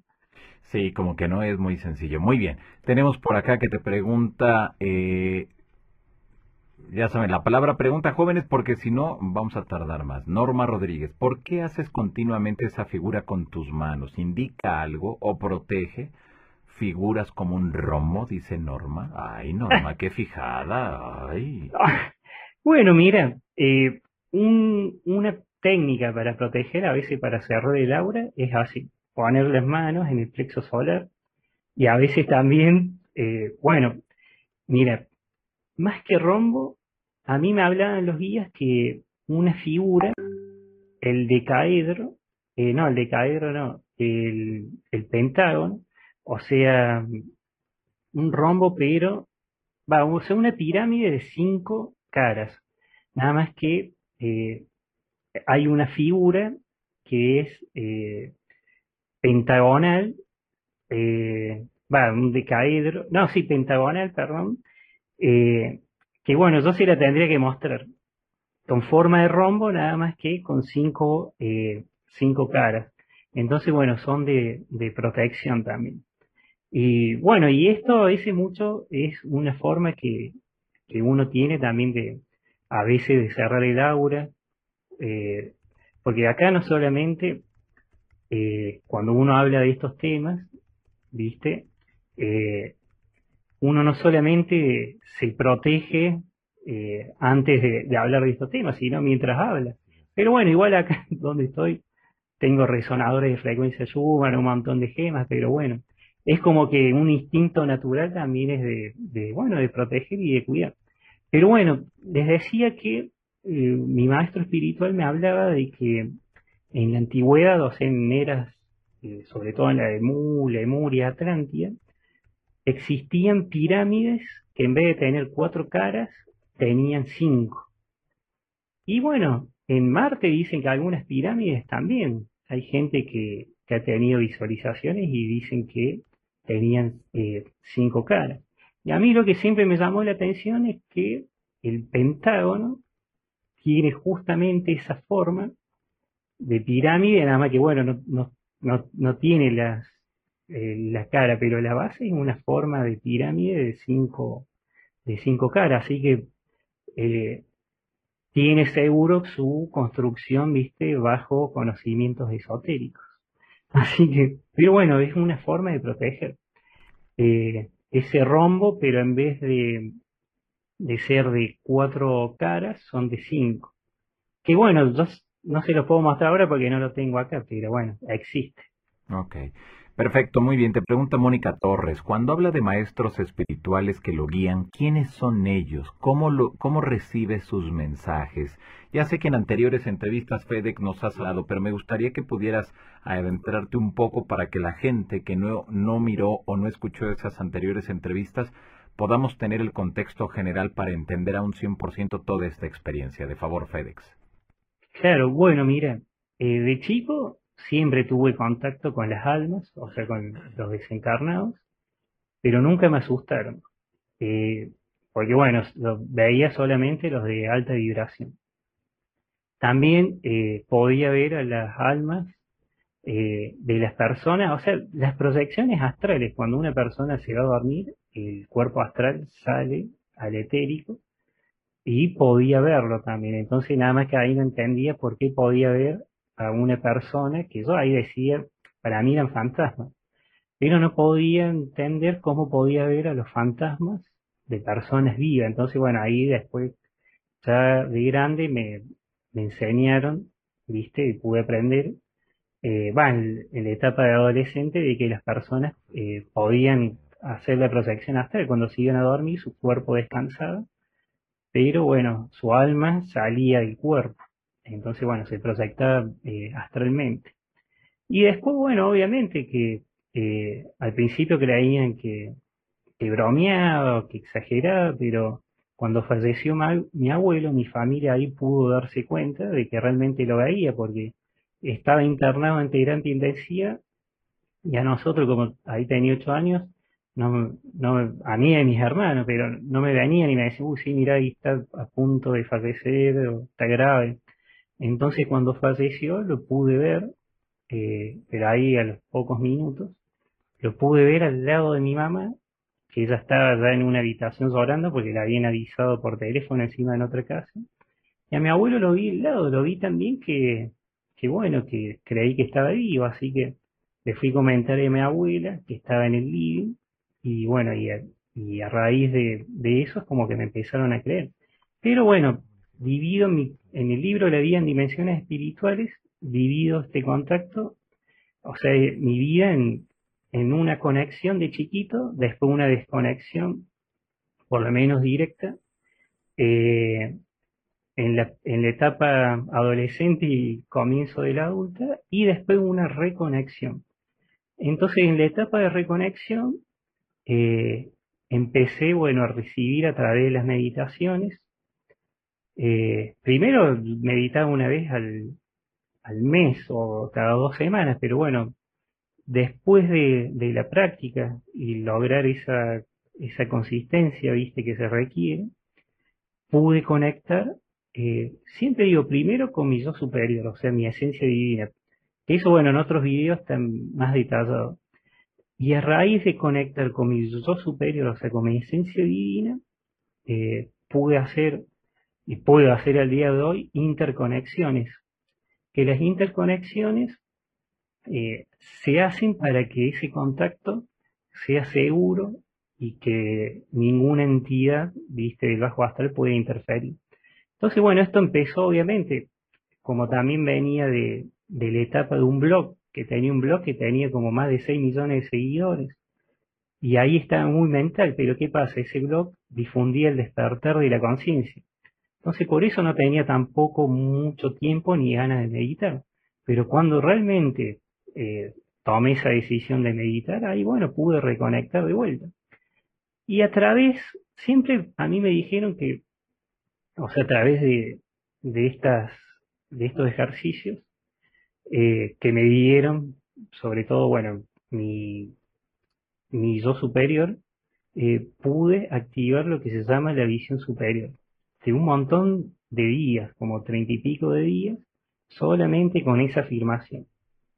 Después me activaron el chakra número 11, que en el chakra número 11 tengo lo que se llama un códice lemuriano, que es un activador cuántico. Entonces, eso es lo que me permite a través de esa técnica, que, porque la técnica que utilizo, está bien, es una técnica que utilicé en una vida en mundo, entonces desde el primer momento fue sencillo. Es como escritura semiautomática, pero distinta a la que era la que hacía Chico Javier, suponente. Pero bueno, acá eh, utilizo el lápiz lazuli para potenciar también esa conexión. Bueno, y, una serie de, cosas que, se combinan, viste, con, que trabajan en conjunto con el chakra 11 para abrir eh, registros. Porque la, la primera conexión que tuve es para abrir registros que se llaman los registros completos del alma. Entonces puedo acceder a través del chakra 11 eh, y bueno, a través de mi yo superior a todos eh, los registros universales. Entonces, bueno, ahí con todos los otros videos empecé a bajar, como conté, empecé a bajar información, me dictaron un libro entero, completo, la vida en dimensiones espirituales superiores. Bueno, y, y ahí como que empezó también el camino de preguntas. Entonces, eh, es una conexión profunda que tengo, consciente, obviamente, porque es profunda, pero consciente. Y bueno, lo puedo ver y me van dictando. Entonces, bueno, lo que preguntan me dictan y voy copiando con esto que le llamo escritura semiautomática, todo lo que dicen. Y al principio, obviamente, como también venía de años, del año 98, de la investigación paranormal, al principio cuando conecté, o empecé a recibir esos ejercicios para activar eh, la visión superior y, y después el chakra 11 y sobre todo es un ejercicio que sirve para hacer valer mi libre albedrío y para que las sesiones que hago no tengan ninguna interferencia de, ningún ser, viste, del bajo astral. Entonces, bueno, fueron también muchos, eh, muchos eh, meses de práctica, porque ¿qué, quería hacer mi esencia divina y, a través de eh, los mensajes de mi maestro espiritual? Querían que únicamente conecte con ellos para bajar información sin distorsión sujeta. Cuando hablan de distorsión sujeta, es cuando hay ruido y contaminación en el canal. Entonces, eh, suponete el Wi-Fi eh, genera muchísima contaminación en el campo electromagnético y puede generar distorsión. Por eso a la hora de hacer estas sesiones, eh, me pongo, viste, bueno, desconecto directamente el, internet y bueno, y, hago lo que me, enseñaron. Obviamente que al principio, la primera conexión que tuve, pensé que, que era una entidad oscura que me estaba engañando porque estaba bien al tanto de un montón de estos casos. Igual como eh, pudo ver y percibir eh, bastante, entonces eh, veía que no era una entidad oscura. Y, después, obviamente, con los ejercicios lo que hacen, este ejercicio, sobre todo el que me, me enseñaron para tener esa conexión más directa, es un ejercicio para elevar la frecuencia vibratoria. Y sobre todo también para, para hacer valer el libro de albedrío, porque hacía mucho hincapié en ver tiempos en una visión, hasta en alguna forma se parecía a, oraciones chamánicas y u oraciones de los toltecas. Tengo un amigo experto en todo esto de la sabiduría ancestral y sobre todo los toltecas y, y me decía que hasta la forma en que me bajaban los mensajes tenía esa forma que tenían los toltecas, nada más que esto es mucho más antiguo, porque en la antigüedad también se conectaban, eh, no solamente era una canalización, sino a través de oráculos. Entonces, lo mío, si bien no es a través de espejos, es otra forma que tuve en, en esa vida en Mu. Entonces, bueno, es una forma que a mí me permite eh, hacer, bueno, las terapias holísticas que hago, y hay muchas personas que al recibir esa información quedan totalmente sorprendidas porque es información también que baja, porque a mí también me enseñaron a, a, desapegarme de las formas, de los velos, porque hay veces que uno puede hacer una, eh, una interconexión y, y a través de esa interconexión puede ver un maestro espiritual que es totalmente distinto a la forma humana. Entonces acá es como que también me enseñaron eh, a desapegarme de las formas, eh, sobre todo de las humanas, porque, y a perderle ese miedo, porque uno si, se desapega de eso, es como que el, contacto también es mucho más fluido. Y al tener la, vibración alta y al conectar, viste, de, manera segura con esto, entonces también no, no, le da lugar a que ningún ser, viste, de baja vibración pueda interferir. Entonces, son varios años, viste, de práctica. Entonces, eh, con esto pude hacer un montón de, preguntas. Bueno, y me dictaron un libro, o sea, de punta a punta, hasta con la, donde empieza una oración, donde termina, sobre las dimensiones espirituales superiores. Y eh, lo importante es que me lo explicaron de una manera sencilla. Me hablan de que las almas que están acá en la Tierra eh, vienen de la dimensión 6, 7, 8 y 9. De la dimensión 10 para arriba no encarnan más porque ya son pura energía. Eh, me dicen que las almas, o sea que cuando llegan a la dimensión 10, después de todas esas experiencias vividas, eh, ya se consideran espíritus porque, bueno, ya no tienen densidad eh, que liberar. Eso lo pueden ver en otros videos más detallados. O sea que explico las misiones, a qué viene el alma, pero sin fantasías, como suponete la, las almas de la dimensión 7 eh, vienen a, lo que se llama la pedagogía dual, vienen a vivir experiencias duales, pero eh, alegres y tristes, positivas y negativas, pero ¿qué pasa? En esta dimensión empiezan a eh, poner en práctica todo ese potencial que tienen a través de la fuerza mental, el poder de la decisión. Entonces, si esas almas viven una situación triste y que le hizo mucho daño, no quiere decir que tengan que volver a repetir en esa misma vida una experiencia triste y dolorosa, sino que pueden poner en práctica el poder del pensamiento y transformar las realidades holográficas. Entonces, eh, dice que, bueno, a mí me habla mucho sobre también eh, las realidades holográficas. Al cuerpo humano, nunca me le llamaron cuerpo humano, sino materia holográfica. O sea, eh, que siempre les digo, si quieren ver esto, eh, hace el 23 de enero estuve en Capilla del Monte y ahí eh, pude subir hace poco, gracias a, Mariné y, y Ariel, el video de la conferencia y ahí se explica con lujo, detalle e imágenes todo esto que estoy diciendo. Entonces explico cómo conecté también ese video está subido, eh, está en mi página también, así que lo pueden encontrar. Pero bueno, la forma de conectar eh, a mí me resultó fácil porque en otra vida utilicé esa misma técnica. Y que yo utilice esa técnica no quiere decir que otra persona tenga que utilizarla, porque cada persona tiene su técnica o vino a hacer lo que vino a hacer. O sea, hay personas que de la octava dimensión espiritual que es muy diferente una dimensión espiritual a física.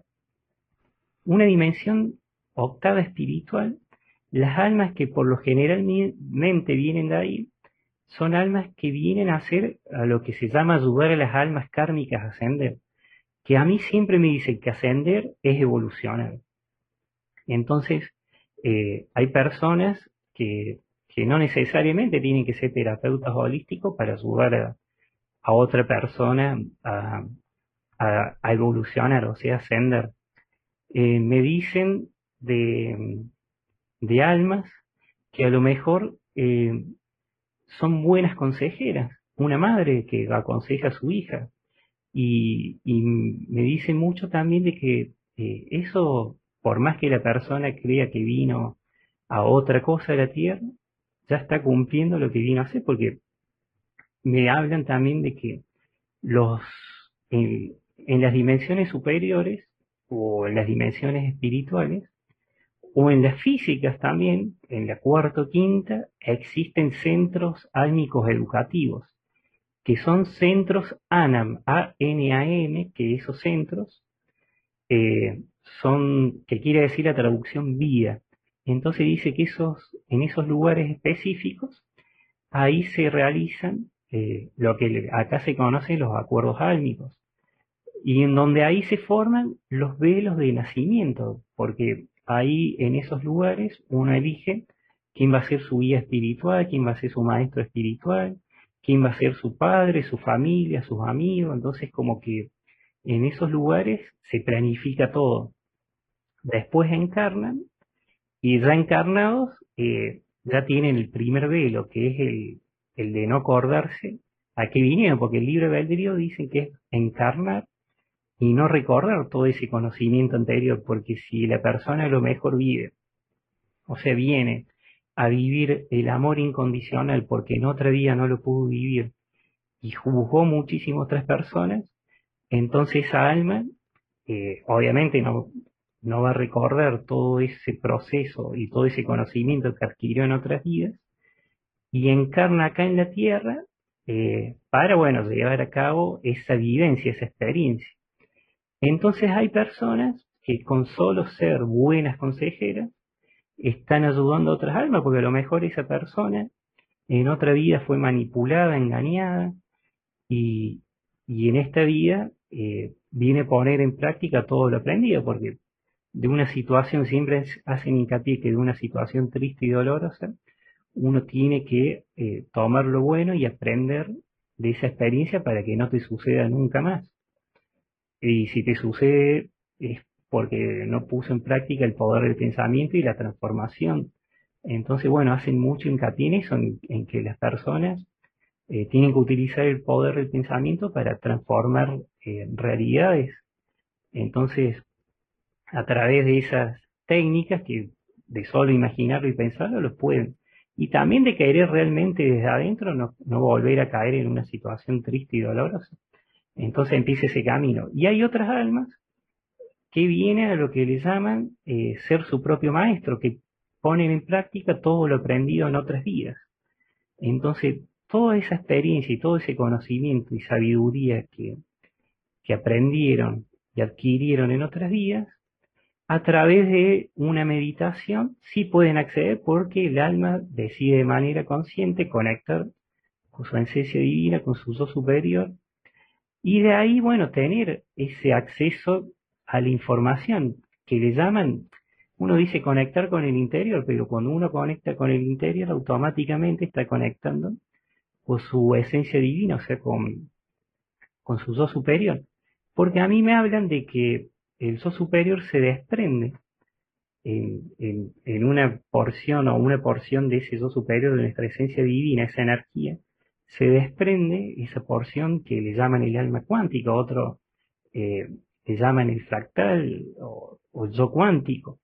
Entonces se desprende y es la que viene a vivir esa experiencia acá en la Tierra.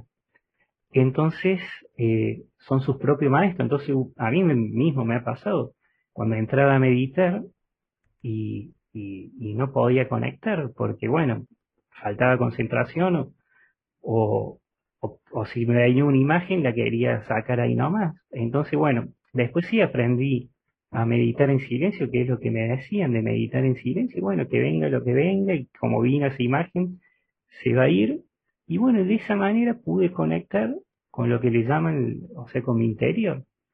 Y conectar con mi interior mm, me conectó directamente con mi esencia divina, porque bueno, somos la misma, la misma cosa, nada más que el, alma cuántica, o sea, la persona que está encarnada es la que está viviendo la experiencia, pero cuando uno va a dormir y sale al astral, esa información, eh, esa información es transmitida, pero de manera constante, con el yo superior, o sea, con la esencia divina de cada uno, o también con, eh, con los guías o maestros espirituales. Y esto nada tiene que ver con lo que conocemos como las trampas del karma y los famosos túneles, porque cuando uno cae en las trampas del karma, cae en engaño y manipulaciones de entidades oscuras. Y es fácil de darse cuenta, porque suponete si una persona eh, cae engañada bajo estas entidades, eh, ¿cómo es fácil detectar? Te dicen que a lo mejor eh, viene una persona que que a lo mejor quiere sobresalir o tiene el ego muy alto, y una entidad que por lo general son arcontes, draconianos o insectoides, o bueno, u otras razas eh, negativas, regresivas, como le dicen, le dice a la persona que es un ángel o que fue un discípulo de Jesús o que fue un maestro ascendido que está acá encarnado y que tiene que juntar personas eh, para, bueno, irse, no sé, a otro mundo o, bueno, lo que sea que le dicen. Entonces esta persona se lo cree, le empiezan a hacer eh, casi siempre rituales con sangre eh, o rituales que sean de baja vibración, de los que sea. O sea, los que hacen por ahí las sectas, que hacen cosas que son, diríamos, no son de de una persona con alta vibración, sino te hacen hacer cosas densas. Entonces, bueno, a, a esa persona, si está dentro de este grupo de personas que siguen a alguien que cree que es Jesús o que cree que es un maestro ascendido, eh, puede ser implantado, que son los chips etéricos, que son como eh, implantes álmicos, que son eh, chips de control. Entonces, esa persona se mantiene durante toda esa vida engañada, realizando todos rituales eh, oscuros de baja vibración, y cuando desencarna, lo que hace esa persona, en vez de ir a su dimensión de procedencia original del alma, a su verdadero hogar, a su casa, en vez de ir a, su, a esa dimensión, a su casa, va a una dimensión artificial creada por estos seres arcontes, que son dimensiones holográficas. Nada más que ahí, esas personas, al cruzar ese portal, que la luz es mucho más oscura, es nada que ver a la, a, la luz que uno ve cuando tiene esa experiencia cercana a la muerte. Entonces acá esas almas van a estas dimensiones eh, que son artificiales, holográficas, por más que también esto sea holográfico, pero bueno, es otra cosa totalmente distinta, porque en vez de ir a... La persona viene acá nomás a, vivenciar, viste, esa experiencia, pero cuando tiene un implante, en vez de, ir a su casa, a su verdadero hogar, a la fuente, se va a ir a una dimensión artificial, eh, totalmente esclavizante. Entonces, esas almas se transforman en esclavos álmicos. Entonces, cuando llegan a esos lugares, se ven eh, como en una especie de tubos como en estado de letargo, y solo encarnan cuando esos falsos maestros, que eso se les llaman guías negativos, eh, solo encarnan en, de manera obligatoria. Entonces le dicen, ustedes tienen que ir allá, allá es como que le manejan ese ciclo de encarnaciones. Bueno, y eso otras, otra filosofía le, le llaman eh, los ciclos o las ruedas kármicas, entonces que no pueden salir de ahí porque a lo mejor en una vida siguieron a alguien que se hizo pasar por un maestro espiritual de luz de otra era y después en otra se hace pasar por otra, entonces como que se sienten en, se, sienten, eh, no se sienten, están directamente eh, o sea, son esclavos, están ahí implantados o también enganchados porque hay eh, una especie de cuerdas o enganches etéricos en donde estas almas, bueno, pero ¿qué pasa? Es fácil identificar también porque al ser guías negativos, manipuladores, mentirosos, eh, le hacen hacer a las personas, eh, suponete le, aconsejan a que se suiciden en masa. Entonces esas cosas, eh, si fueran realmente guías de luz, maestros espirituales, nunca le van a decir que se suicide o que maltrate a otro, porque la base de la encarnación es el respeto entre las almas encarnadas. O sea, respetar el libre albedrío de las almas encarnadas y no interferir en el libre albedrío. A mí me dijeron que, suponete, si una persona a alguien que dice ser un, un maestro ascendido, me dijeron que si una persona recibe un mensaje de un maestro ascendido, esa persona no la transforma directamente en un maestro ascendido, sino simplemente recibió un mensaje, o sea, fue un mensajero de un maestro ascendido o fue engañado. Porque a mí me dicen que los maestros ascendidos o los ángeles eh, no encarnan en la tierra porque ellos ya son pura energía. Entonces no encarnan más. Y aparte, los ángeles, fuera del, velo religioso, eh, son seres alados de mucha luz y son mensajeros, y justamente son los mensajeros de las dimensiones espirituales y lo fueron siempre, mensajeros de eh, maestros, sí, que, ya han llegado a las dimensiones más altas y, que bueno, que a través de, estos seres alados que nosotros conocemos a través de, algunas religiones como ángeles, eh, eh, pueden recibir mensajes. Entonces por eso siempre dicen que una cosa son las trampas del karma y otra estas. Entonces, bueno, a mí me hablaron mucho también que en el libro está sobre esto y lo pueden encontrar en el video, que también el video de la conferencia de Capilla del Monte habló mucho sobre eso. Entonces esto sirve mucho para que la persona no caiga manipulada y engañada y bueno, y puede identificar también. Sobre todo la dualidad, uno cuando trasciende las formas, eh, y, se eleva y adquiere la conciencia espiritual eh, superior, mayor, elevada, una conciencia, un estado de conciencia elevado, ya trasciende todo, todo tipo de realidad, ya no le importa si van a venir naves que lo van a llevar para salvarse de alguna catástrofe, no le, no le van a importar todo esto del, de la, como le llaman la Federación Galáctica o o de las fuerzas especiales de paz que pueden existir en la cuarta o quinta dimensión, porque el alma ya trasciende también todo tipo de dualidad. Y entonces al trascender todo tipo de dualidad, ya no tiene necesidad de tener un enemigo, entonces ya no existen en esas dimensiones superiores espirituales, no existe tampoco eh, una fuerza, como puede conocerse acá, una fuerza espacial de paz, porque ya trascendió también todo, todo lo físico.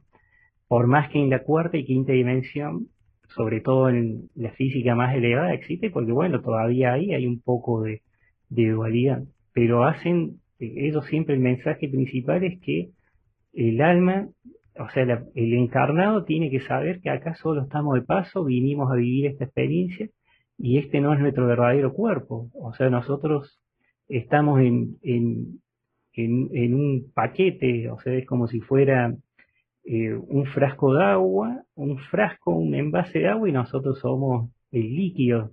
Y después nosotros cuando terminamos de vivir la experiencia, eh, nos vamos a, de donde realmente volvemos. Bueno, y también me hablaron de los orígenes del alma, que hay muchas personas que, que eso que ahora se puede conocer como eh, semillas estelares, pero bueno, el origen de las almas en su gran mayoría viene de, constelaciones eh, como puede ser eh, la de Lira o la de Orión o del cúmulo de estrellas que conocemos como la estrella de Nama, que si la NASA envía una sonda espacial, ahora en tercera dimensión no va a encontrar nada, pero si envía una sonda espacial y tuviera esa tecnología para enviar la cuarta, quinta dimensión y sobre todo las dimensiones espirituales, esas dimensiones más sutiles, podría ver que hay mucho más vida que incluso ahora. Y muchas personas en meditación se han visto ellos mismos o se han visto su esencia divina en otro plano, nada más que creen que a lo mejor vieron un maestro espiritual y como se han visto de otra forma y a lo mejor mucho más brillante,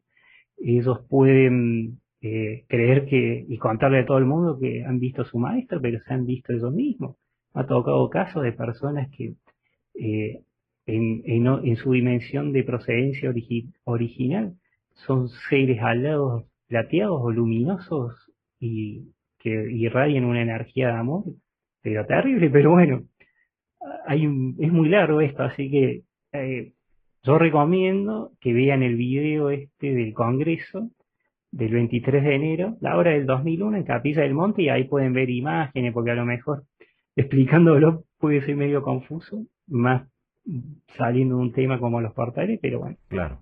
Perfecto, muy bien. Pues vamos ya cerrando esta conversación con FedEx Cabalín, que para todos ustedes que nos miran en diversas partes del mundo. Ahora, FedEx, eh, también eh, te preguntan y con esto voy eh, juntando toda la, todos los cuestionamientos que van en el mismo sentido. ¿Cómo tenemos que protegernos y de qué nos tendríamos que proteger? Bueno, la hora de los espejos, eh, directamente protegerse de las, de las entidades de baja vibración. Eso primero y principal. Y la forma de protegernos, bueno, eh, cada uno siempre tiene su oración de protección. hace un mantra o lo que sea. Entonces, bueno, se recomiendan mucho los mantras. Y las gemas, o sea, eh, las piedras de amatista, de obsidiana, eh, a veces de turmalina también, pero la que recomiendo es hematite con H. Hematite, esa sirve muchísimo.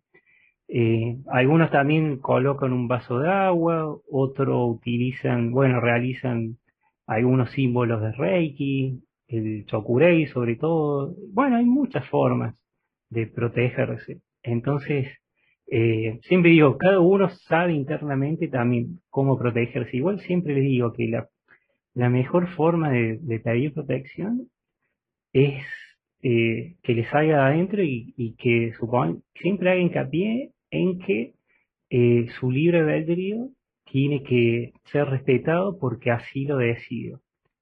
ningún ser de baja vibración está autorizado a interferir en mi sesión actual o en lo que hagan, pero esa es una de las que que me enseñó directamente eh, mi maestro espiritual.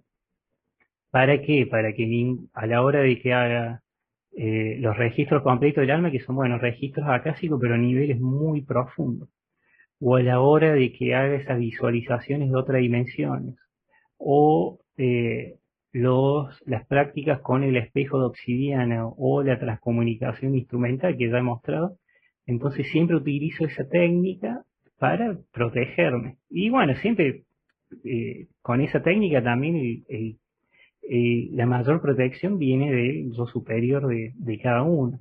Por eso, viste, es re importante hacer hincapié en los derechos de, del alma encarnada y sobre todo en, el libro de albedrío en que se haga respetar y en la decisión de uno. Porque ahí siempre, siempre digo que las decisiones que uno tome, si se las toma bien pero bien de adentro, eh, son respetadas.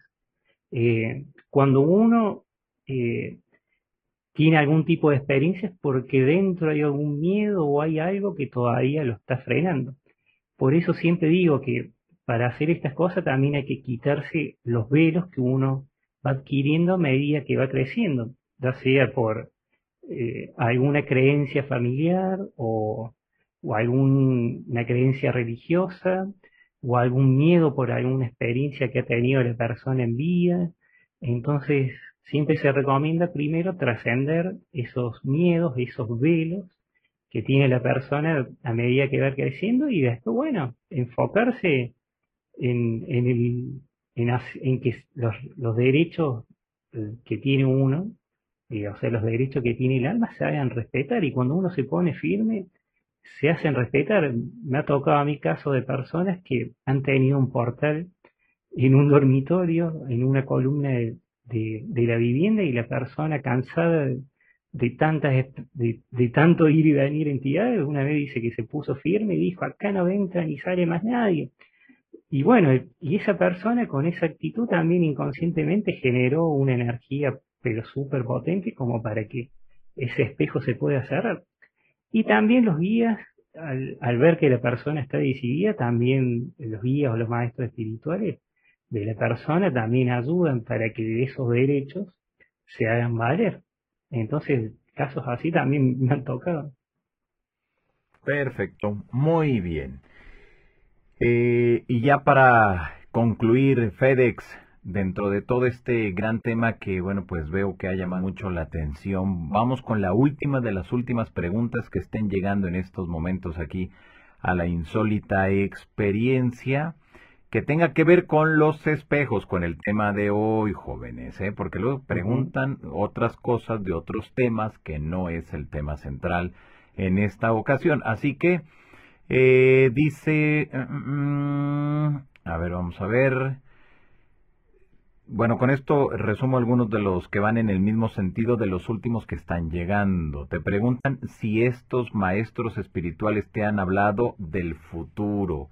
Y si es así, ¿qué es lo que te han dicho sobre el futuro del planeta? Y te ponen aquí del futuro del humano. Bueno, mira, a mí sobre el futuro, o sea, me hacen hincapié, mira, voy a ver si encuentro acá, porque hace poco hice una, una capturita, bueno, no sé si está, pero a mí me hacen hincapié en que la persona, o sea, eh, o sea, el futuro de la Tierra en realidad, eh, depende de eh, la línea de pensamiento o, que tenga la persona. O sea que dice que el futuro nunca puede ser escrito porque si la persona cambia su forma de, de pensar, es como que se altera, viste, a lo mejor esa línea de pensamiento que tenía la persona. Y si cambia esa línea de pensamiento que tiene, puede cambiar su futuro.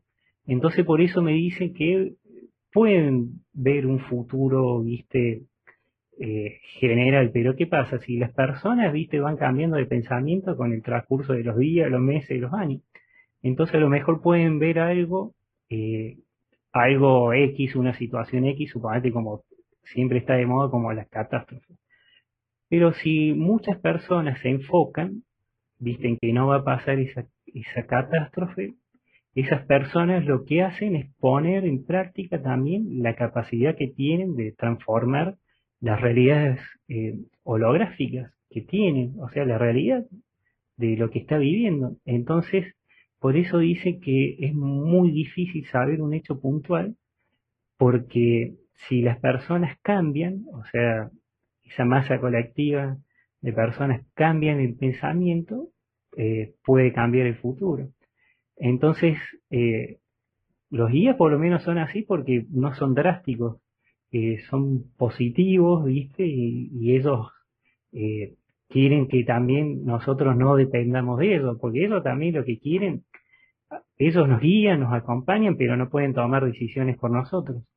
Entonces ellos hacen mucho hincapié en que nosotros tenemos que utilizar el poder de, del pensamiento, la fuerza mental y y que, bueno, si nos unimos todos, eh, podemos transformar, viste, un montón de situaciones negativas. Pasa que siempre también eh, hay fuerzas, viste, mira, los hombres de negro, como les llaman, viste, el fenómeno ufológico, y, no solamente ufológico, eh, siempre se habló de, de personas que vienen, pueden venir de la cuarta dimensión, algunas vinculadas al gobierno, que se encargan justamente de al gobierno y en antiguas civilizaciones a, los reinos. Entonces siempre dice que de la época de los faraones eh, existió gente que, no quería que todo esto eh, se, eh, se difunda, se sepa, porque al difundirse y, y bueno, y, una persona al enterarse de que tiene más fuerza de lo que cree y que su, pensamiento puede eh, alterar, viste, eh, situaciones, pero para bien, y, y bueno, y, y, no sufrir ni dejarse manipular, y bueno, y un montón de cosas, o sea, despertar realmente la fuerza que, que tiene el alma encarnada. Entonces siempre hubo personas que metieron trabas, ya sea como los que conocimos como los hombres negros, o, seres o entidades que tratan de que el humano y la tierra, viste, se mantengan en una frecuencia baja. Entonces a las personas, a lo mejor de darle esa oportunidad, viste, de, de, dar este conocimiento y adquirir todo esto, o sea, de, una manera segura y, confiable, eh, hay eh, personas o, hasta sectores, viste, eh, que algunos le llaman el gobierno oculto que no quieren. Pasa que eso ya es como una conspiración, pero bueno, existen entidades o, fuerzas que no quieren que, se mantenga o que salga esto a la luz. ¿Por qué? Porque a través de, suponete, de una predicción que puede generar mucho miedo y de catástrofe, eh, las personas van a tener miedo. Entonces, con ese miedo, un montón de entidades que nosotros nos vemos, que son de otras dimensiones, se alimentan. Entonces, eh, por eso a veces le llaman también la granja humana de la Tierra, porque a través de estas entidades oscuras, como pueden ser los, los arcontes y los draconianos, que los draconianos para la religión católica o cristiana serían los demonios, porque bueno, son seres alados, con escamas, bueno, algunos tienen otro tipo de, de piel, pero bueno, entonces eso es como que tratan de que esa energía densa genere miedo y que, bueno, se mantenga, que le, bueno, que la, que la evolución se mantenga estancada. Entonces, uno al no evolucionar y al no darse cuenta de todo el potencial interior que tiene, es como que, bueno, no avanza y se mantiene ahí con tantos conflictos, que esos conflictos le llaman a veces lealtades, eh, lealtades negativas que son patrones que tiene el inconsciente. Entonces, como que están ahí atados. Entonces, por eso siempre digo que los maestros y los guías espirituales eh, no se enfocan en dar mensajes de miedo y de catástrofe, sino en enseñar y guiar, pero de, manera eh, productiva, ¿viste? Para que uno no caiga en el miedo y realmente uno quite los velos y conecte con, con su esencia divina, o sea, con su yo superior de manera consciente. Igual si no lo hace, eh, me dice que también es por elección del, del alma si no conecta de manera consciente, porque esa alma vive esa experiencia de manera más fuerte, más extrema diríamos, pero bueno, es, por eso siempre es bueno también saber diferenciar entre los mensajes de maestros espirituales a, guías negativos. El maestro espiritual siempre va a alentar a la evolución y el crecimiento de, todas las almas encarnadas que están acá en la Tierra. El guía negativo es todo lo contrario, el estancamiento, en siempre tener enemigos, alguien con quien pelearse, alguien a quien odiar, alguien a quien diferenciar. Entonces, bueno, a través de todas esas cosas, siempre, viste, eh, van a existir, porque bueno, estamos en una dimensión que es la tercera, que, es muy común que pasen estas dos cosas, porque bueno, eh, ahí es una dimensión eh, densa, diríamos, baja. Entonces, bueno, los, los maestros o guías espirituales están para guiar enseñar pero no intervenir, porque el, que decide es el alma encarna y de manera voluntaria. Uno está acá porque si no está implantado o, como expliqué, eh, siendo un esclavo álmico, uno está viviendo acá la experiencia porque así lo decidió.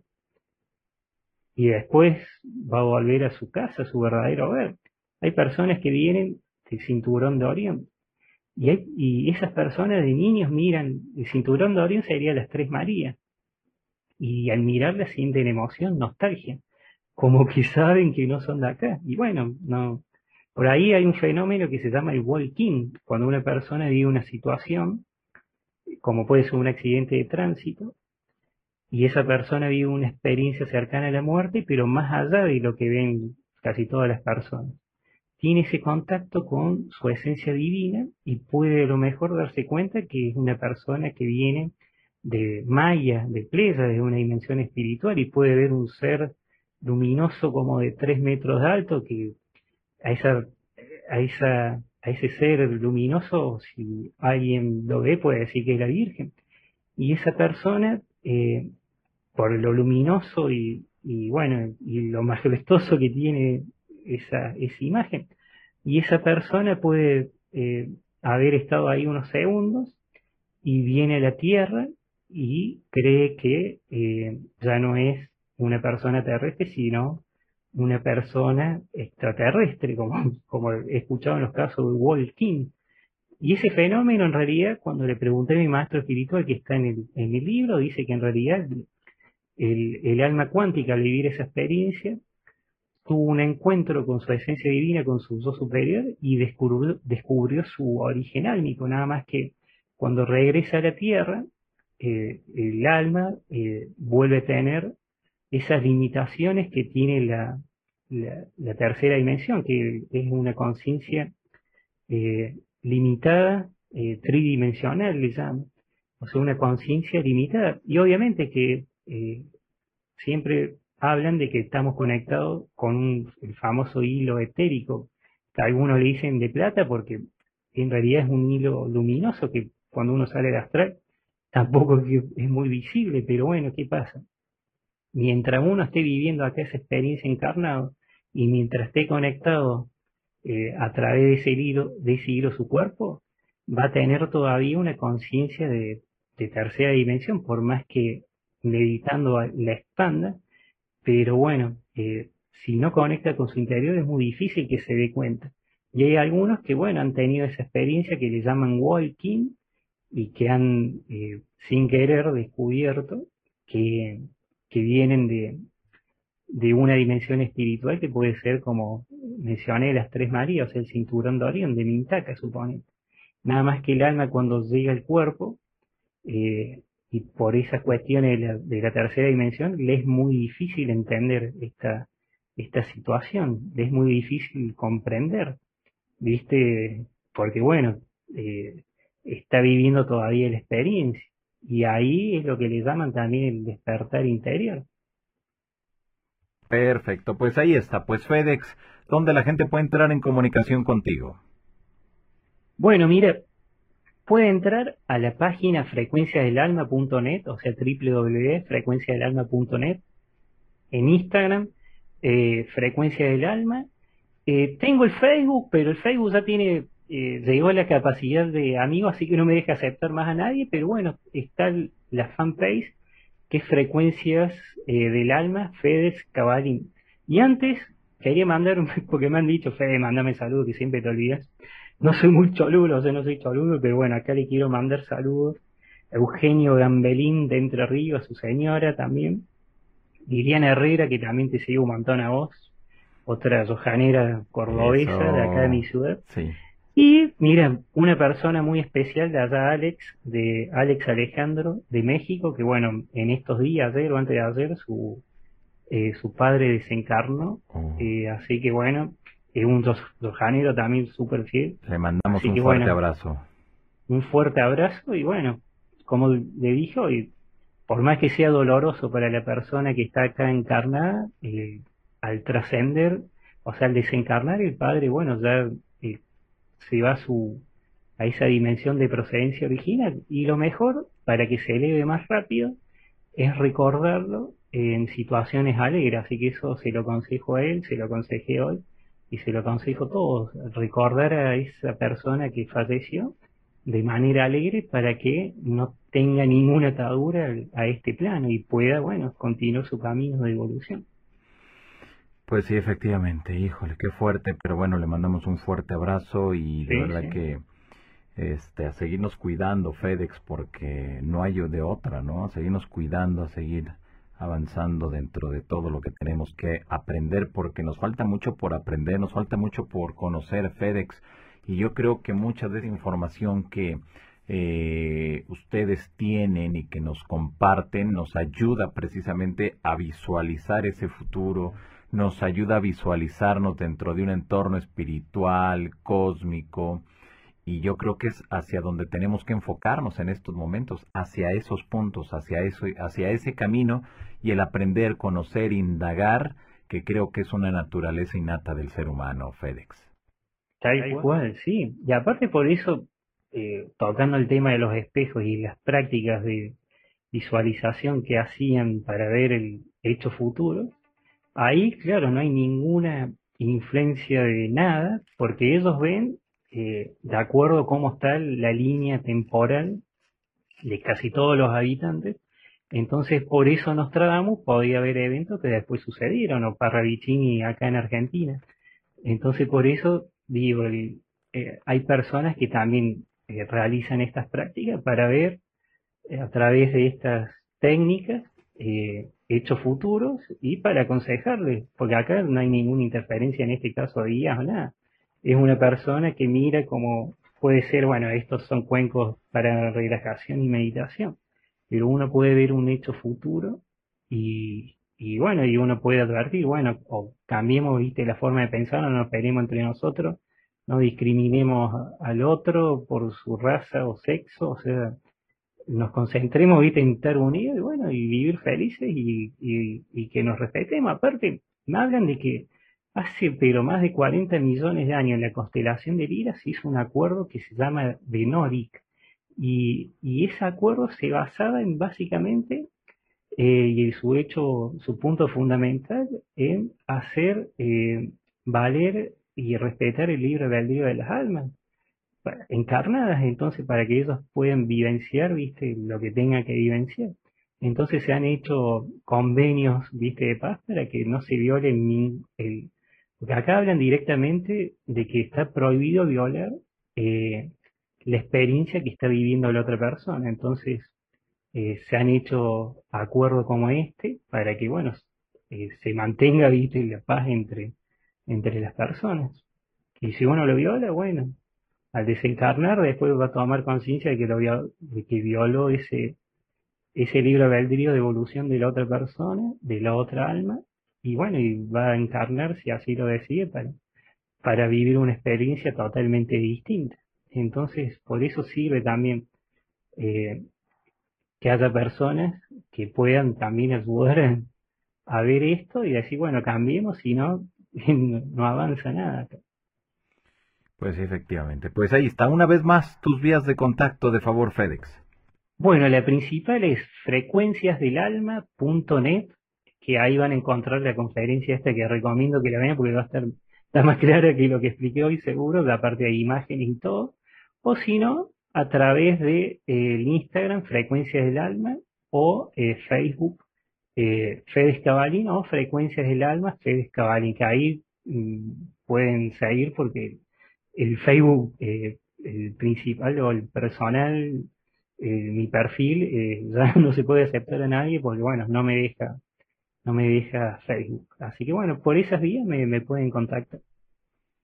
Perfecto, pues ahí está, pues FedEx, como siempre es un gusto, eh, nos vengas, nos desarrolles un tema, que contestes muchas de las preguntas que tenemos a partir de lo que nos vas mencionando. De verdad que muchas, muchas gracias por haber estado aquí nuevamente.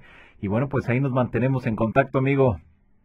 Bueno, para mí también es un gusto. Bueno, eh, justo también me pareció bárbaro hoy viernes o sábado acá de la madrugada porque me da también más tiempo para responder porque a veces, viste, no, no llegaba. Así que bueno, eh, les mando un abrazo a todos, para vos y bueno, para toda la gente que, que está ahí del otro lado y los que va a ver, los que van a ver también el video en diferido. Así que bueno, un saludo y bueno, que tengan un excelente año y bueno, que sean felices. Perfecto, muy bien, pues ahí está. Pues FedEx, hasta la próxima y te mandamos un fuerte abrazo de la Ciudad de México y gracias por haber estado aquí. Sabes que esta es tu casa.